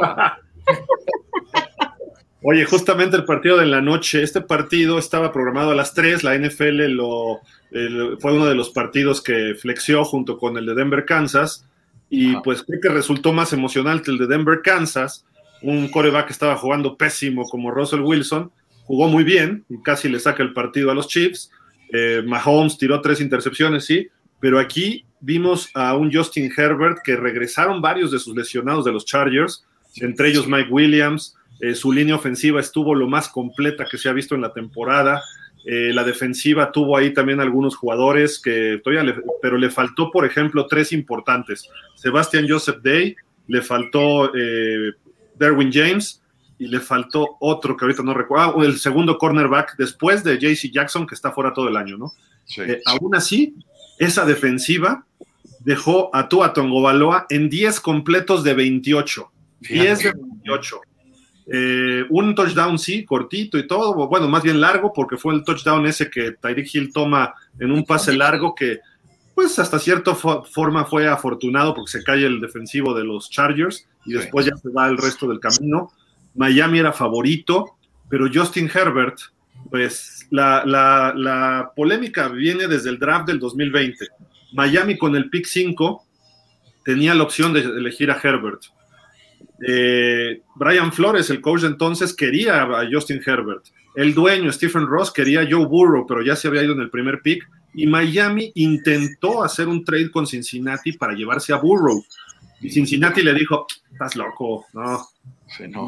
no, Cuando llega el pick 5, Miami hasta el último minuto manda su hojita diciendo, pues es, es este jugador, lo anuncia, eh, fue, fue ese draft eh, virtual por la pandemia y lo anuncia el comisionado desde el sótano de su casa diciendo tú a.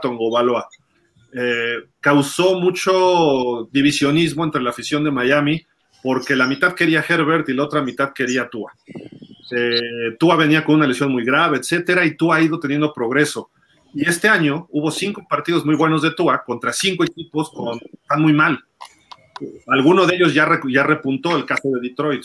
Eh, pero Pittsburgh, Chicago, Chicago ya está eliminado, eh, Houston eliminado, eh, Cleveland que de repente juega bien, de repente juega mal, y dices, todo eso, tú hace vio mejor que Joe Montana, ¿no? Pero de repente llega a San Francisco y ahora los Chargers le cierran todos los pases que ha venido haciendo y se acabó Tua. No pudo hacer más. Errático, fallando pases, ni siquiera los ponía en el jugador cuando su puntería es lo fuerte de él se quejan de Dak Prescott que da dolor de estómago, pues tú has dado dolor de más abajo, o sea, más abajo. Ese es un problema, porque sí puede ser muy consistente, pero en, ciertos, en ciertas situaciones. Pero cuando ya le empiezan a presionar, como estuvo encima Khalil Mack, o como se empiezan a mover los linebackers entre Tranquil, eh, Kenneth Murray, eh, el otro linebacker, este. Banoy. Banoy que era de Miami, que pasó por Miami un buen tiempo. Y, luego los, safeties, sin que estuviera Derwin James y todo el jaque que le metieron a Tua.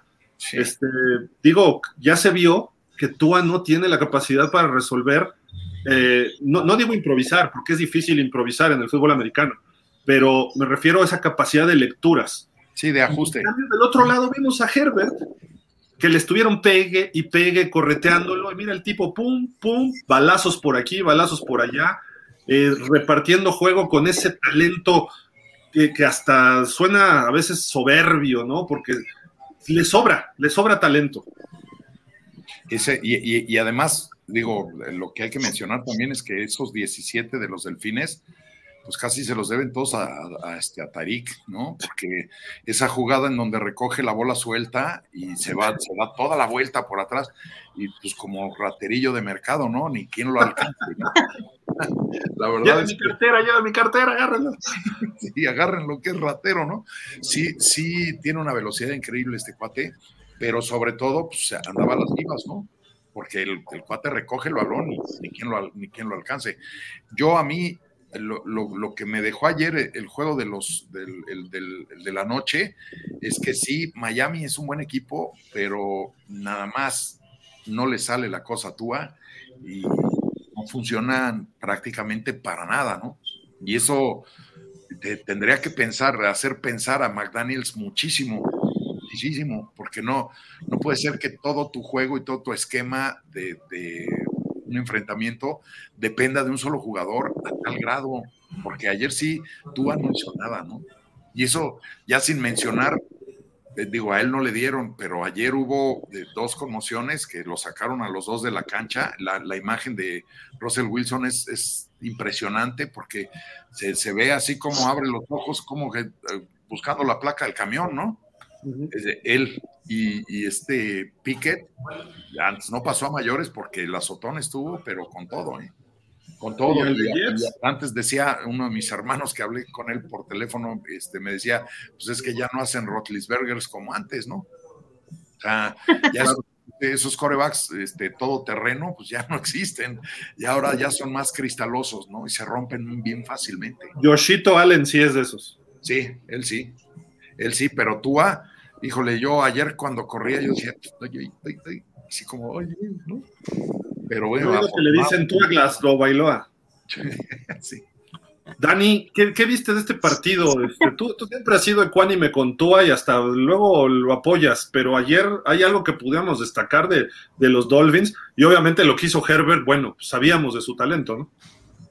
Sí, este, híjole, es que lo de ayer sí, eh, sí es para preocupar, porque digo, yo entiendo que puedes tener un mal partido, pero este, digo, parecía que estaba completamente paniqueado, parecía que, este, digo, no, no, era capaz de em, asentarse, no, no, era capaz de, este, pues de sacarse la presión de la cabeza y, y, pues eso se vio reflejado en el juego, o sea, porque eh, pues hasta cierto punto daba la impresión que los touchdowns de, Miami fueron hasta cierto punto de churro, ¿no? Ya decías ese de Tyreek Hill, eh, pues fue más mérito de Tyreek Hill que, en sí de, de Tua o en general de la ofensiva.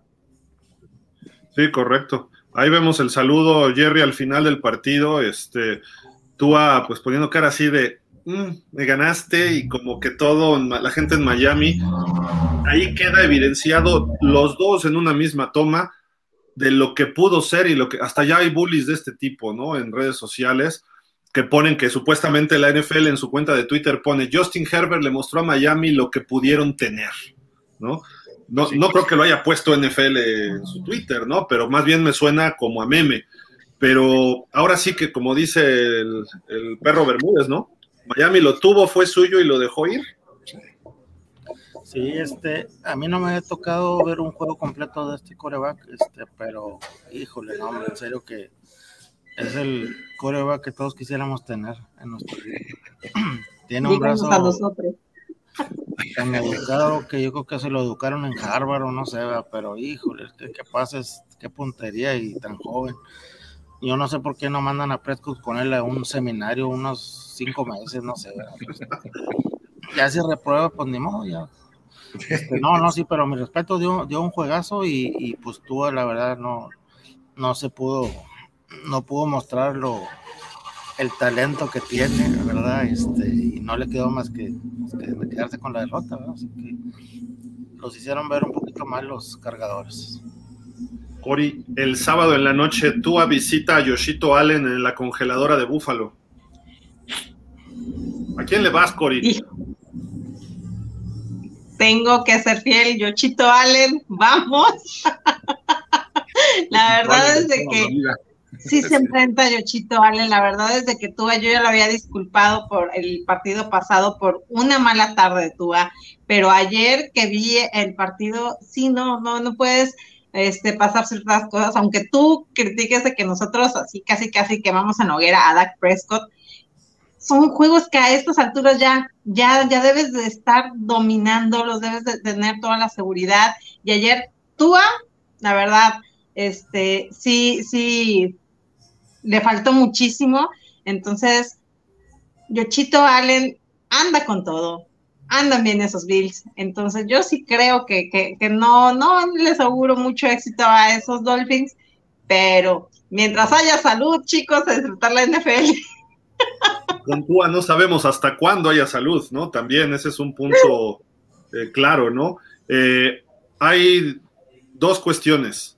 Eh, platicábamos la semana pasada en Dolphins precisamente que Justin Herbert, hay una prueba que hacen que te mide la aptitud para resolver problemas y te mide matemáticas y te mide razonamiento rápido y todo. Son 50 preguntas de mucho raciocinio en 12 minutos, le llaman la prueba Wonder League, que le aplica la NFL a todos sus prospectos desde hace muchos años. Eh, el máximo, eh, eh, ¿cómo se llama? El máximo puntaje de un coreback fue Ryan Fitzpatrick con 48 de 50. Tua sacó 13, 13 en esa prueba. ¿Cuánto creen que sacó Justin Herbert? 39. Justin Herbert en la Universidad de Oregon sí era muy bueno, su equipo al principio no era tan bueno y su último año llegó hasta un Rose Bowl, pero no pasó de ahí. Tua llegó a un equipazo como Alabama, eh, participó en dos finales de la, bueno, en campeonatos nacionales, ganó uno entrando de relevo y el otro lo perdió y se vio mal contra Clemson. Eh, luego viene la lesión etcétera, ¿no? Pero Eh, a lo que voy es que el único, bueno, no el único, tuvo varios premios Justin Herbert, pero el más importante, y eso es para un coreback, Academic All American. El All American es el mejor en su posición y él ganó el premio académico por promedio y ha sido el más alto en la historia de la NCAA. Y además no, es, no estaba estudiando comunicaciones como tú, estaba estudiando ciencias. Y, tenía el mejor promedio en biología, sacó 4.9 sobre 6, una cosa así, que para un jugador es muy alto porque se dedican más a jugar. Y dices, ¿qué te mide la prueba Wonder League? ¿Qué ves con una persona que está así de preparada, que resuelve partidos como este?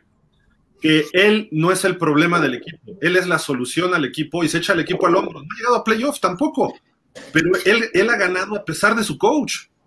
Y Tua ahorita tiene un coach que es un genio y no puede ganar estos partidos. Si no va a ganar con Mike McDaniel, Tua no va a funcionar en la NFL. Esa es una realidad dura y cruel. Y si no lo vio el gerente general cuando reclutó esto, hay que correr a todo el staff de escauteo de Miami. Porque eh, además venía con una lesión que no sabía si iba a regresar al 100%. Afortunadamente la lesión Tua se ha recuperado y ha mejorado muchísimo con respecto a los años anteriores donde no tuvo coaches, pero Tua tiene un techo y su techo está aquí y lo que vemos de Justin Herbert es que ahorita no hay un techo, ¿no? O sea, todavía no hemos visto al mejor Herbert que existe y rompió récords de novato. Es el jugador con más yardas en la historia en sus tres primeros años, dejando atrás a Andrew Locke, obviamente a Dan Marino. Ponen una toma en el partido que está Dan Marino en el palco ahí de los Dolphins viendo, así, justo después de un pasesazo de Justin Herbert y Marino así como que tuvo un flashazo a sus primeros años. Y, de repente pues voltea a ver Marino a tú, ay, ay, tú así eres muy bueno, pero se ve una actitud condescendiente, como si fuera tu hijo el menos, el menos chispa y que dice, ay, mi hijo, tú puedes, échale ganas, ¿no? Digo, no, Ah, sí, o sea, dices, ay, mijito, yo te apoyo, pero sabes que tu herencia tiene que ir a ese niño porque ese niño es el más babas, ¿no? O sea, así se ve Marino con Tua. Entonces, tenemos problemas en Miami. No digo que no nos lleve a playoff, porque tenemos equipo, pero el problema es cómo va a resolver esos partidos. Si ustedes se quejan de Dak, volteen a ver al sur de la Florida, Cowboys. Y, van a estar en el cielo, porque Tua no responde en esos partidos, pero en fin. Y, en el cielo con Dak, o sea, no, no, no. ¿Cómo? En el cielo con Dak Prescott, no, o sea, de verdad, ya como te lo voy a decir, me da miedo que lance. Imagínate que te dé miedo que tu quarterback lance. O sea, cada que lanzaba me daba miedo. Decía, ahora dónde le va a tirar. O sea, ¿qué onda? Entonces, eso ya, imagínate de la, de la calidad de, de, de, uno como fanático de decir, mejor no lances, mejor, es más, tú corre, mejor. Sí, entrega la bola y ya. ¿no? oigan, hay una burla también ya contra Miami por parte de los Bills de Buffalo, porque ayer había una temperatura como de 10, entre 10 y 15 grados en Los Ángeles, hacía, estaba fresco nada más, y en la banca de Miami pusieron calentadores como si estuvieran abajo de 0 grados. Y entonces dice, este, y dice, pero ¿por qué eso los Dolphins, no? Imagínense este próximo sábado cuando jueguen en Búfalo, que las temperaturas promedio de diciembre hasta febrero están abajo de menos 15. Lo que vimos contra los Jets, pues es un problemón, ¿no? Porque estaba el agua nieve la, sorpresa va a ser cuando lleguen al estadio de los Bills y resulte que este, la gerencia removió toda una tribuna para que corra el aire en la banca. igualito, que, igualito que los delfines en su estadio, que los dejan rostizarse al sol de la Florida. Ah, pues los Bills van a decir, ay, papá, pásale, mira, aquí corre el viento que viene de los grandes lagos, güey, a ver si no te congelas, ¿no? Entonces viene ese problema para Miami, ya hay burlas dos toda esta semana. Pues Miami, no digo que se esté jugando la temporada el próximo sábado, pero casi.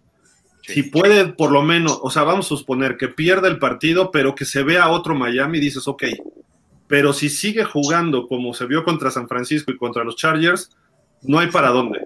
Porque después va a Green Bay, bueno, recibe a Green Bay, luego va a Nueva Inglaterra y cierra en casa con los Jets. Entonces, mm. pudiera haber una tragedia si las cosas siguen así, pero en fin.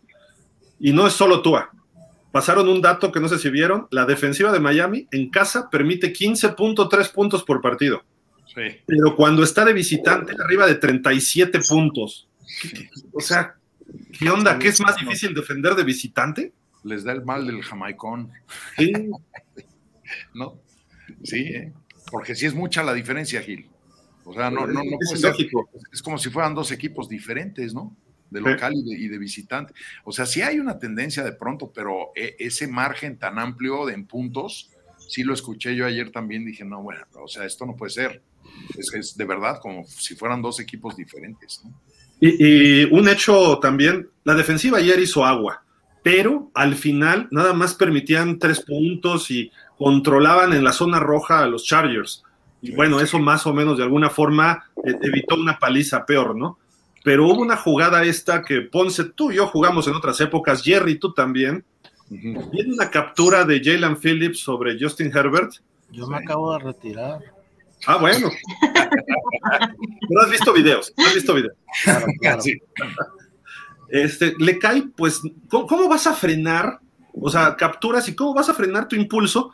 Ya estás cayendo y imagínate un tipo que pesa 120 kilos, de repente que flotes en el aire y caigas a un lado, ¿no? O sea, ¿qué onda? Y Imposible. 120 en el mejor de los casos, ¿eh? Sí. Este cuate trae, sí, yo creo, 140 y de puritita fibra.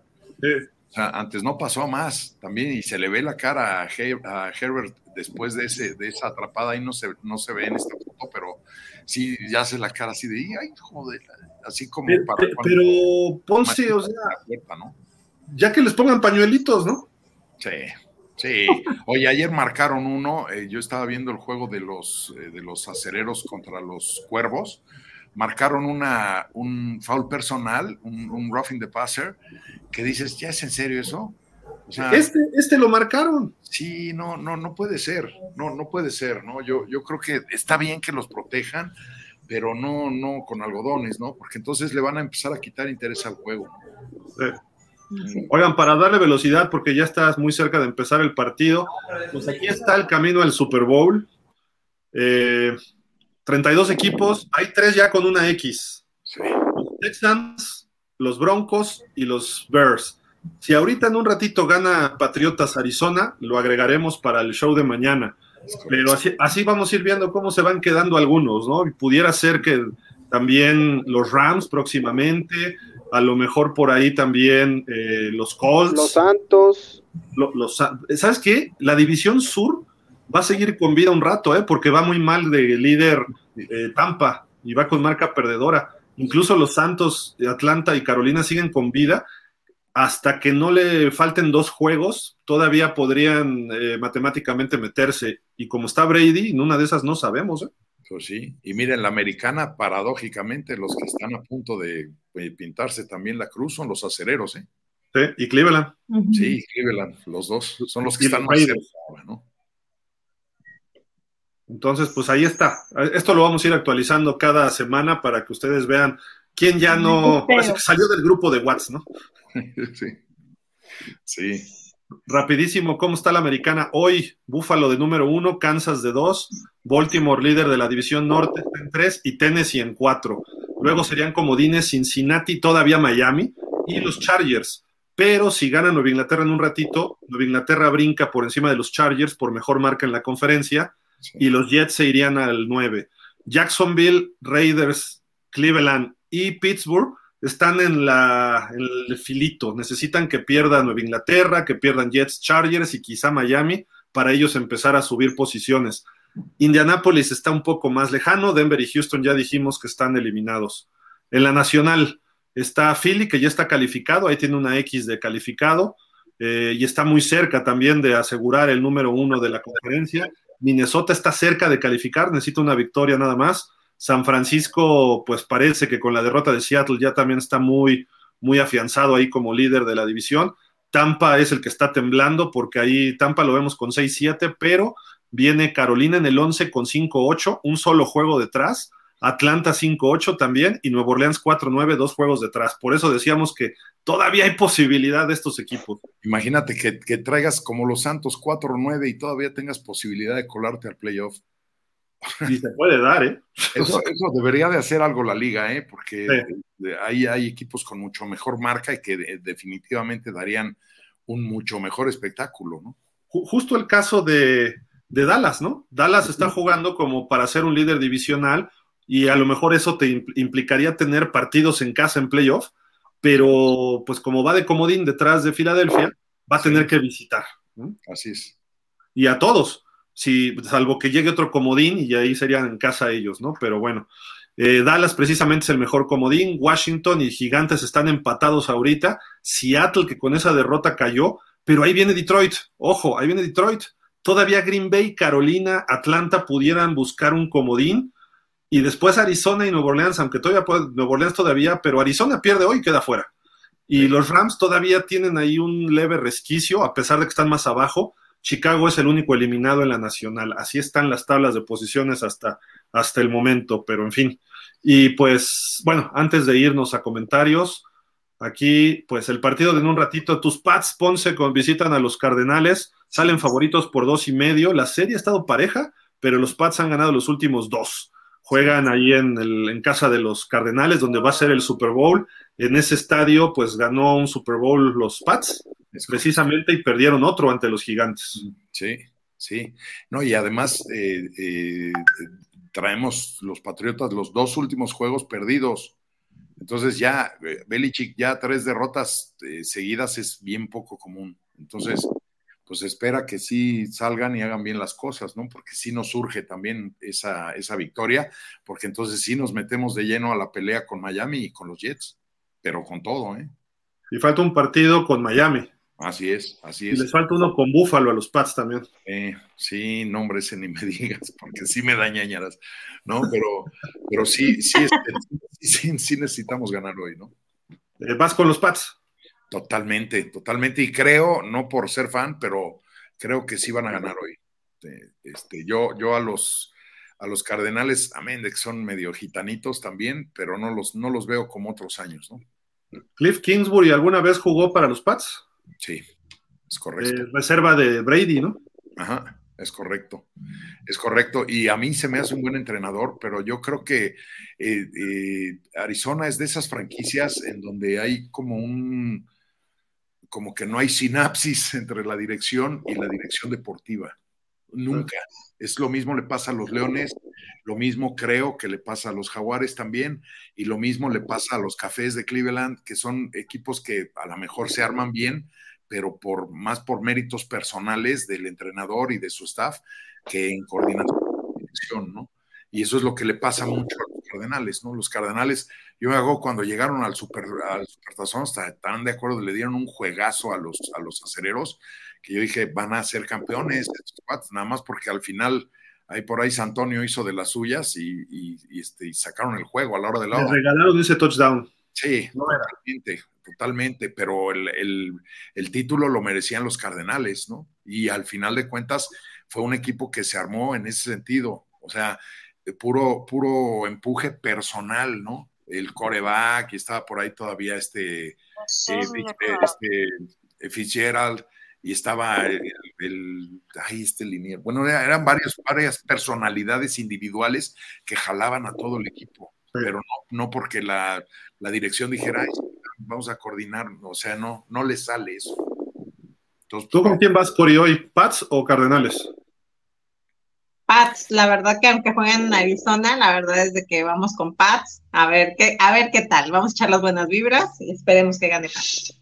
Como andas de chamois esta semana, van a ganar los Cardenales. Ay, relájate. Hola. Hola. No, ya, Gil, ya siente pasos en la azotea porque estamos a un juego de los delfines. Ya. Le, fuiste a Miami, le fuiste a Seattle, le fuiste a Tampa. ¿Sí o no? ¿Ahí tú no? No, yo le fui a San Francisco, le fui a los Chargers. Yo también. Eh, y, a los Dolphins no le fuiste tampoco. No, no.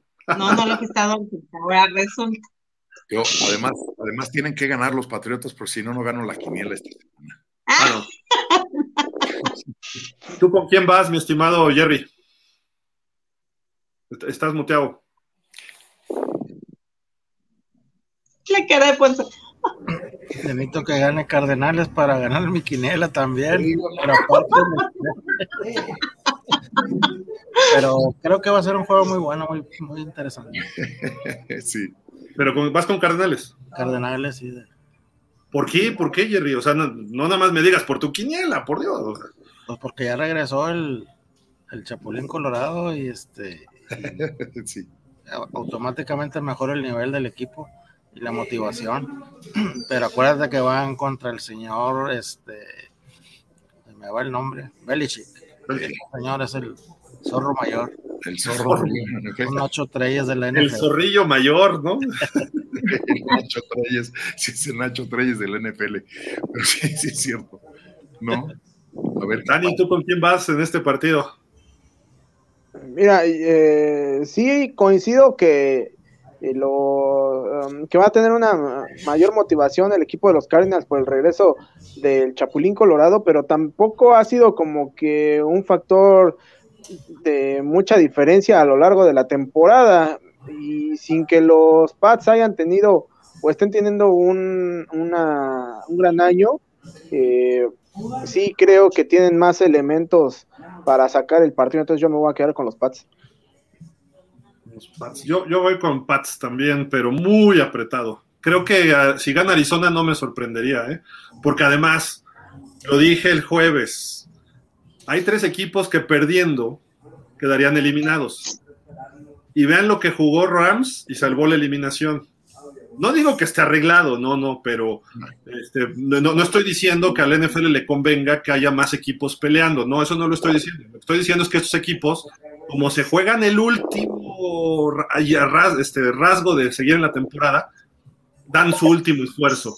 Y eran los Rams que le ganaron a los Raiders, los Broncos que casi le sacan el partido a Kansas y Arizona que va contra los Pats. Ya voy 1-1. Ahorita es el desempate, a lo mejor los Cardenales me decepcionan, ¿no? Pero vamos a ver, vamos a ver. Vamos a llenarles la canasta. Dice Miguel Darío, buena tarde a todos. Triste por mis Dolphins, pero espero se recuperen. Pero así es la NFL de impredecible. Por eso es la mejor liga del mundo mundial. ¿Cuál mundial? ¿De qué hablas? del mundo. Pero mundial, ¿qué es eso? ¿De qué, de qué está hablando? Es como el más mejor, así. Ah, ¿Algo ahí de Red Bull? ¿El mundial de Red Bull? Sí. Somos Jaguars. ¿Qué huele, René? ¿Cómo están? Dice, saludos, Gil, Dani, Cory. Vamos por los vaqueros este fin. Sorry, Cory. Ahí dicen, tendríamos playoffs desde la semana 17, ¿sí? ya están en playoffs los Jaguars, ¿no? Una derrota y los puedes sacar de competencia. No, bueno, ahorita todavía no están los, los Jaguars en playoff, pero, pero si, la, si el próximo fin de semana eh, se combina con una, victoria una victoria de los Jaguars con una victoria, digo, una derrota de los, eh, de los Titanes, eh, podrían llegar los Jaguars a definir todo en el último partido contra los Titans. ¿Y contra quién van los, los, este, los Titans?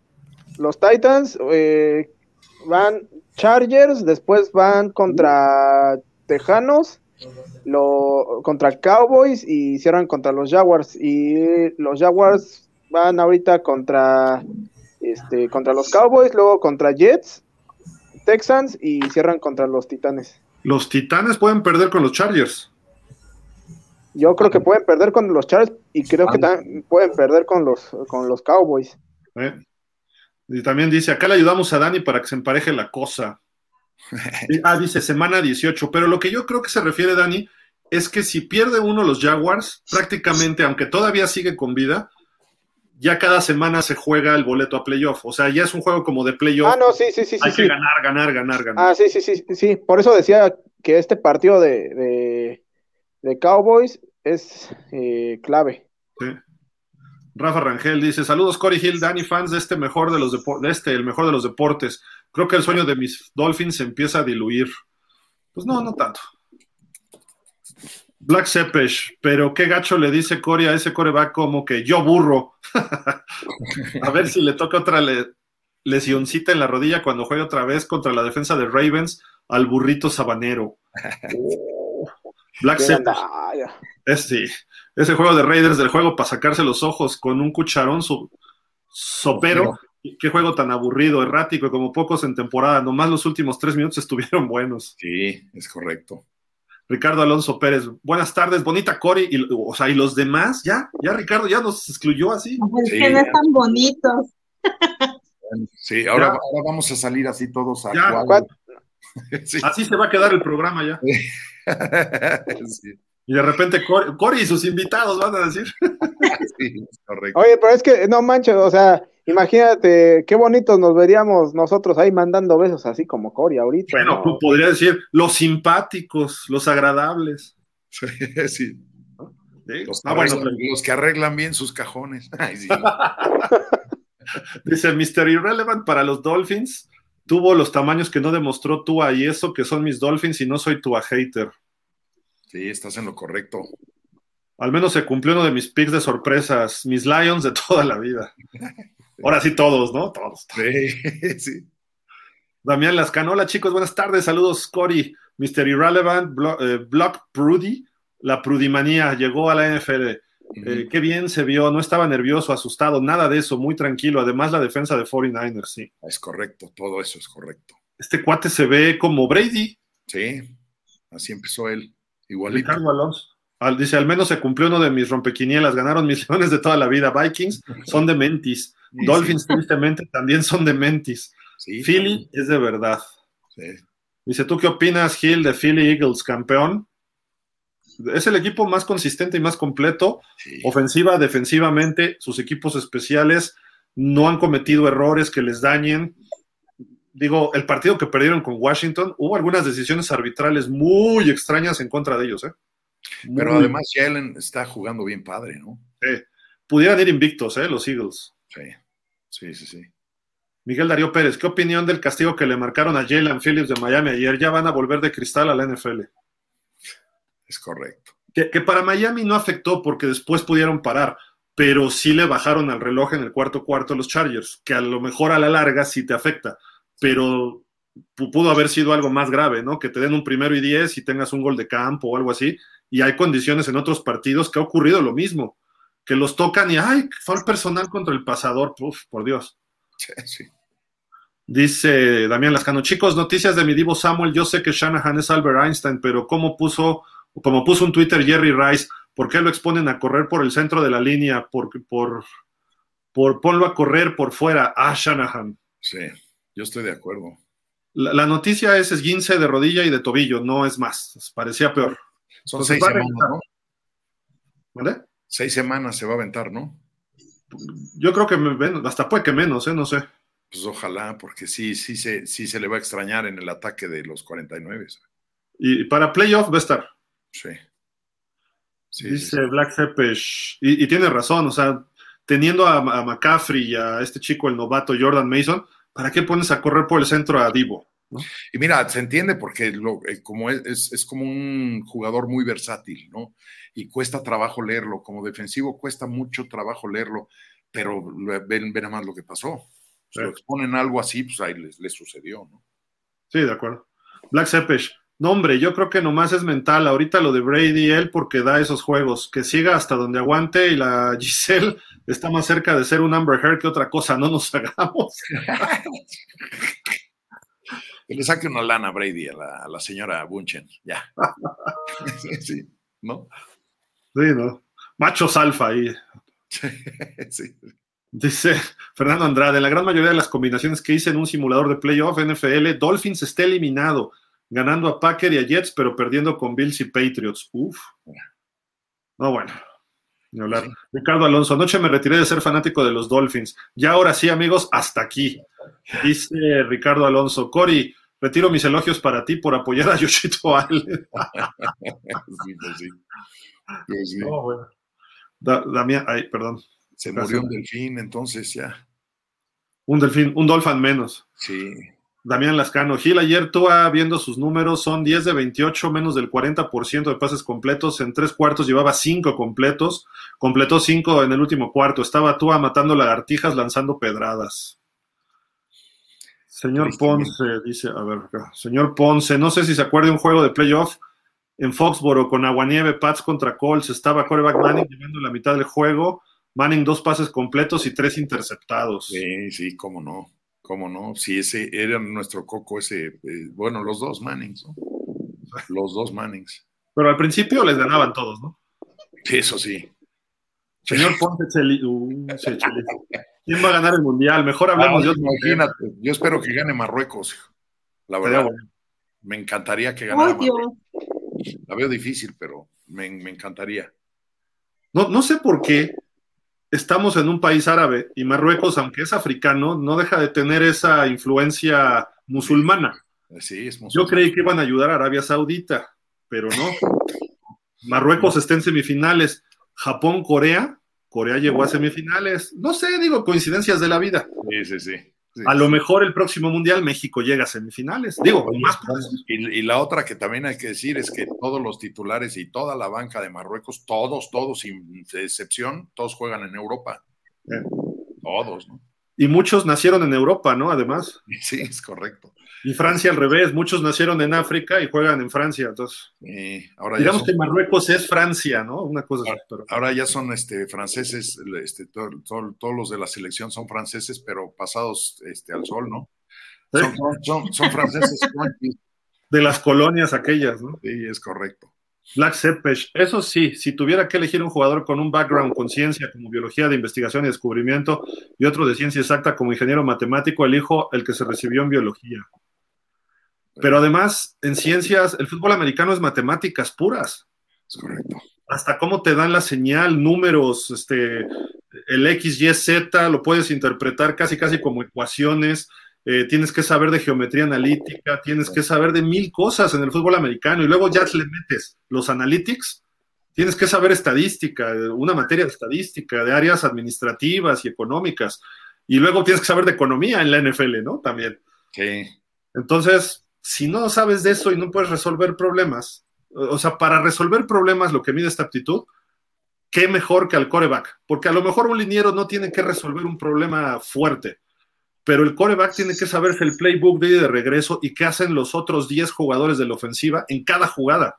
Eh, no es el tackle que nada más tiene una o dos asignaciones por jugada y después saber dónde más puedes apoyar si ya barriste al tuyo. El coreback tiene que saber lo que hace cada uno y luego estudiar las defensivas rivales y sus tendencias. O sea, si no sabes eso, si no eres bueno en eso, no vas a funcionar de coreback en la NFL.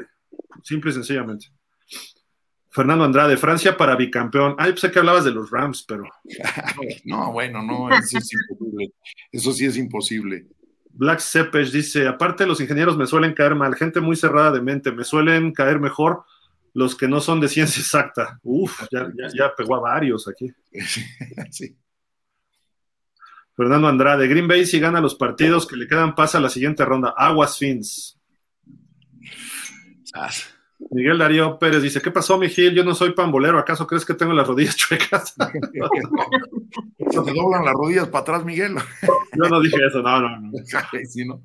A mí sí me gusta el fútbol soccer, o sea, lo acepto. Sobre todo mundiales, champions, eh, la Euro, la Liga MX veo los, los, playoffs. Ah, perdón, se le dice liguilla, ¿no? Sí, sí, la, liguilla. Ver 17 jornadas de fútbol mediocre, no, pero la liguilla se juega bien. Entonces... jornada se llama la Liga muy X, ¿no? Ben Cariker dice: Tú, el rey del bolillo, Gil, siempre tuviste la razón. Te pido una disculpa. Saludos a todos. Buen programa. No, no. Bueno, ya no es Dice Fernando Andescori, ¿qué vislumbras para tú deportivamente hablando? Uh. ¿Por qué me ponen a hablar de tú? ¿Cómo son también ustedes? Me ponen a hablar de tú, Para que luego digan, no, retiro lo dicho, no, híjole, esa güera nos cae mal. Tua es un buen quarterback. Siento, por desgracia, que no va a llegar a ser un quarterback elite. ¿Por qué? Porque sí tiene algunas deficiencias. Tua, la verdad es de que a mí se me hace, todavía siento que no ha llegado a su límite como desgraciadamente Dak Prescott ya llegó. Entonces, tú yo todavía le veo que puede lograr ¿qué? Tu corazoncito dice, ay, pobre muchacho. Salió, tu espíritu de mamá a, proteger a todos. Tua, es que de verdad, o sea, a mí me gusta la forma de jugar de Tua, pero también tenemos que cerrarle. La verdad es que yo lo defendí el juego pasado diciendo que era una mala tarde el, el, este juego que vimos ayer, hijo, la verdad es de que a veces no puedes defenderlo siempre. Entonces, siento que Tua todavía tiene mucho que madurar y la verdad es de que puede llegar a ser un gran quarterback. A mí me gusta el estilo de Tua y aparte, como dice Gil, es un muchacho bonachón que se da a querer, mi Tua My Entonces, tú es muy bueno. Que siga en Miami, que siga en Miami, mi Tua My Te lo mandamos a Dallas si tanto lo quieres. No, no, no, si quieres, ah, pues te mando a Prescott y al ah. Cachetes de Ardilla y te mando a... Ahí tengo un combo especial navideño, ahí verás si lo aceptas. No, tú mándalo, tú mándalo. Sí, ya empezaron los regalos navideños como de las películas de Tim Burton allí. Fernando Andrade. ¿Creen que se vuelva a dar el milagro de ganarle a los Bills o será una paliza histórica? Uf. Espera, vamos empezando la semana, Fer. Espérate al jueves a los picks, ¿no? O sea, no seas así. Yo voy por la segunda opción. Sí. ¿Qué tratas de decir? ¿Que Tua es un burro? No, pero tampoco es el mejor eh, razonando. Fíjate en su forma de hablar, como un coreback en una conferencia de prensa tiene que controlar la conferencia de prensa. Y Tua siempre está por debajo de los reporteros. Ya ha cambiado, ha mejorado. Pero el año pasado, cuando estaban las broncas, para empezar, el lenguaje corporal, los brazos cruzados en una, en una conferencia. ¿Por qué cruzas los brazos? Para protegerte como persona, no como este, jugador, como persona. Estás cruzado, así como está Dani, ahorita está, está nervioso, se está cruzando de brazos. Yo estoy checando algo aquí en la compu. ah, es que te vi el brazo así, pensé que estabas así como que. sí. Eh, normalmente los corebacks, fíjense en la actitud de Brady en las conferencias, pone los, las dos manos en cada orilla de, pues, el atril, la llama, ¿no? Así. Este, hay otros que luego se echan como para atrás cuando empiezan las preguntas porque no saben, tienen miedo o algo. Entonces, esos detalles hay que estudiarlos y ver cómo se mueven los jugadores. Y Tua es un tipo que es líder porque es gran amigo de todos. A todo el mundo le cae bien, es un tipazo. Pero en la NFL no necesitas un coreback así. Necesitas un quarterback como Rodgers, soberbio, que a todo el mundo diga, los, como Josh Allen, que los rivales lo odien y que tu equipo lo ame. Eso se necesita, es, es la posición estelar y eso va ligado con ser ganador. No necesariamente ser pelado, tienes que saber que tú eres el mejor. Mahomes es tímido, pero cuando él se pone en las conferencias, como habla, da la impresión de que él es el bueno. Y Josh Allen, bueno, hasta cotorrea, le preguntan algo, ah, sí, estás loco, pero está bien, dejo que seas loco, yo voy a lo que sigue. Tom Brady contesta lo que tiene que contestar, eh, y por ahí va, ¿no? Sí, es muy Belichick, sí. Sí. Mi estimado Jerry, sabemos que tienes que cerrar el changarro, ¿verdad? Así es. Me, tocó pintar el, campo allá en Arizona. Jerry, como siempre, muchísimas gracias. ¿Algo más que quieras agregar? Antes no, no, pues este estuvo muy bueno el, programa como siempre y este y pues ojalá nos vaya bien en la noche a, este a, mi amigo Ponce y a ver quién a ver quién nos ganamos la quinela pero y este y pues un abrazote a todos nos vemos mañana Gracias, Jerry. Estamos, nos vemos mañana en el show. Hasta luego. Miguel Darío Pérez dice: Cory vislumbra lo mismo que de Prescott. Ay. Francisco Javier Roland dice: Te dije, Gil, Tua no sirve como mariscal, siempre será chiquito cuando juega contra los grandes, de acuerdo. Siempre lo ha dicho también. Francisco Roland, Francisco Roland. Ya no dará nada y Miami se equivocó al no tomar a Herbert, otra piedra para los delfines. Y si alguien quiere a Tua, el rey del bolillazo. Ricardo Alonso Gil, vi tu programa del viernes un día después y estuvo sobresaliendo tu análisis con ejemplos de la inteligencia de Stovak, Rasho y Montana. Es correcto, la inteligencia y el liderazgo del coreback. Gracias por el, comentario. No, Cori, mejor mandamos a tú a la UNEFA. espérame, es mejor el Isondo del TEC, espérame. Y dice, por encima del físico, Ricardo Alonso. Correcto, pues ya nos vamos, ¿no? Este, Cori, ¿algo más para cerrar el show? No, pues la verdad, un placer estar con ustedes. Gracias a todos por sus comentarios. Síganos en las redes sociales y los esperamos mañana a las 5 para seguir platicando de todo lo que acontece en la NFL, que ya vamos, ya vamos, ya en lo finalito, en lo finalito. Perfecto. Mi estimado Ponce, ¿algo más para despedirnos? Híjole, pues yo nada más, como dirían los gitanos en España, así ánimas y le ganemos a los eh, Cardenales, ¿eh? Porque si no, la tenemos complicada. No, pues muchas gracias, muchas gracias a todos, a Jerry que ya se fue, a Dani, Gil, eh, Cory, y pues a todos los amigos que están aquí siempre en el cotorreo, pues nos vemos a la próxima, ¿no? ¿Te vemos mañana a las 5? Sí. perfecto. Dani, ¿algo más? Yo sé que tú siempre tienes algo más que decir. pues solamente agradecerle a todos los que nos hicieron el favor de, sintonizarnos, este, y pues bueno, eh, como siempre es un gusto estar aquí con ustedes muchachos y eh, um, pues sigan al pendiente de sus equipos porque se viene lo mejor de la, de, la NFL en estas últimas tres semanas. Cuatro, ¿no? Cuatro, semanas. Cuatro, quedan cuatro. No, bueno, ve lo que me ponen aquí. ya soy un androide ahora. El doctor Gilardo es un androide, lo sabe. Black Zeppelin. Dice abrazos amigos igual, gracias a todos, nos vemos mañana a las 5 y ahorita en el rato vamos a abrir este, también un link para estar platicando durante el partido lo que vaya ocurriendo ahí en Glendale, Arizona. Muchísimas gracias a todos y pues pásenla bien, cuídense, nos vemos mañana. Hasta la próxima. Bye. Bye.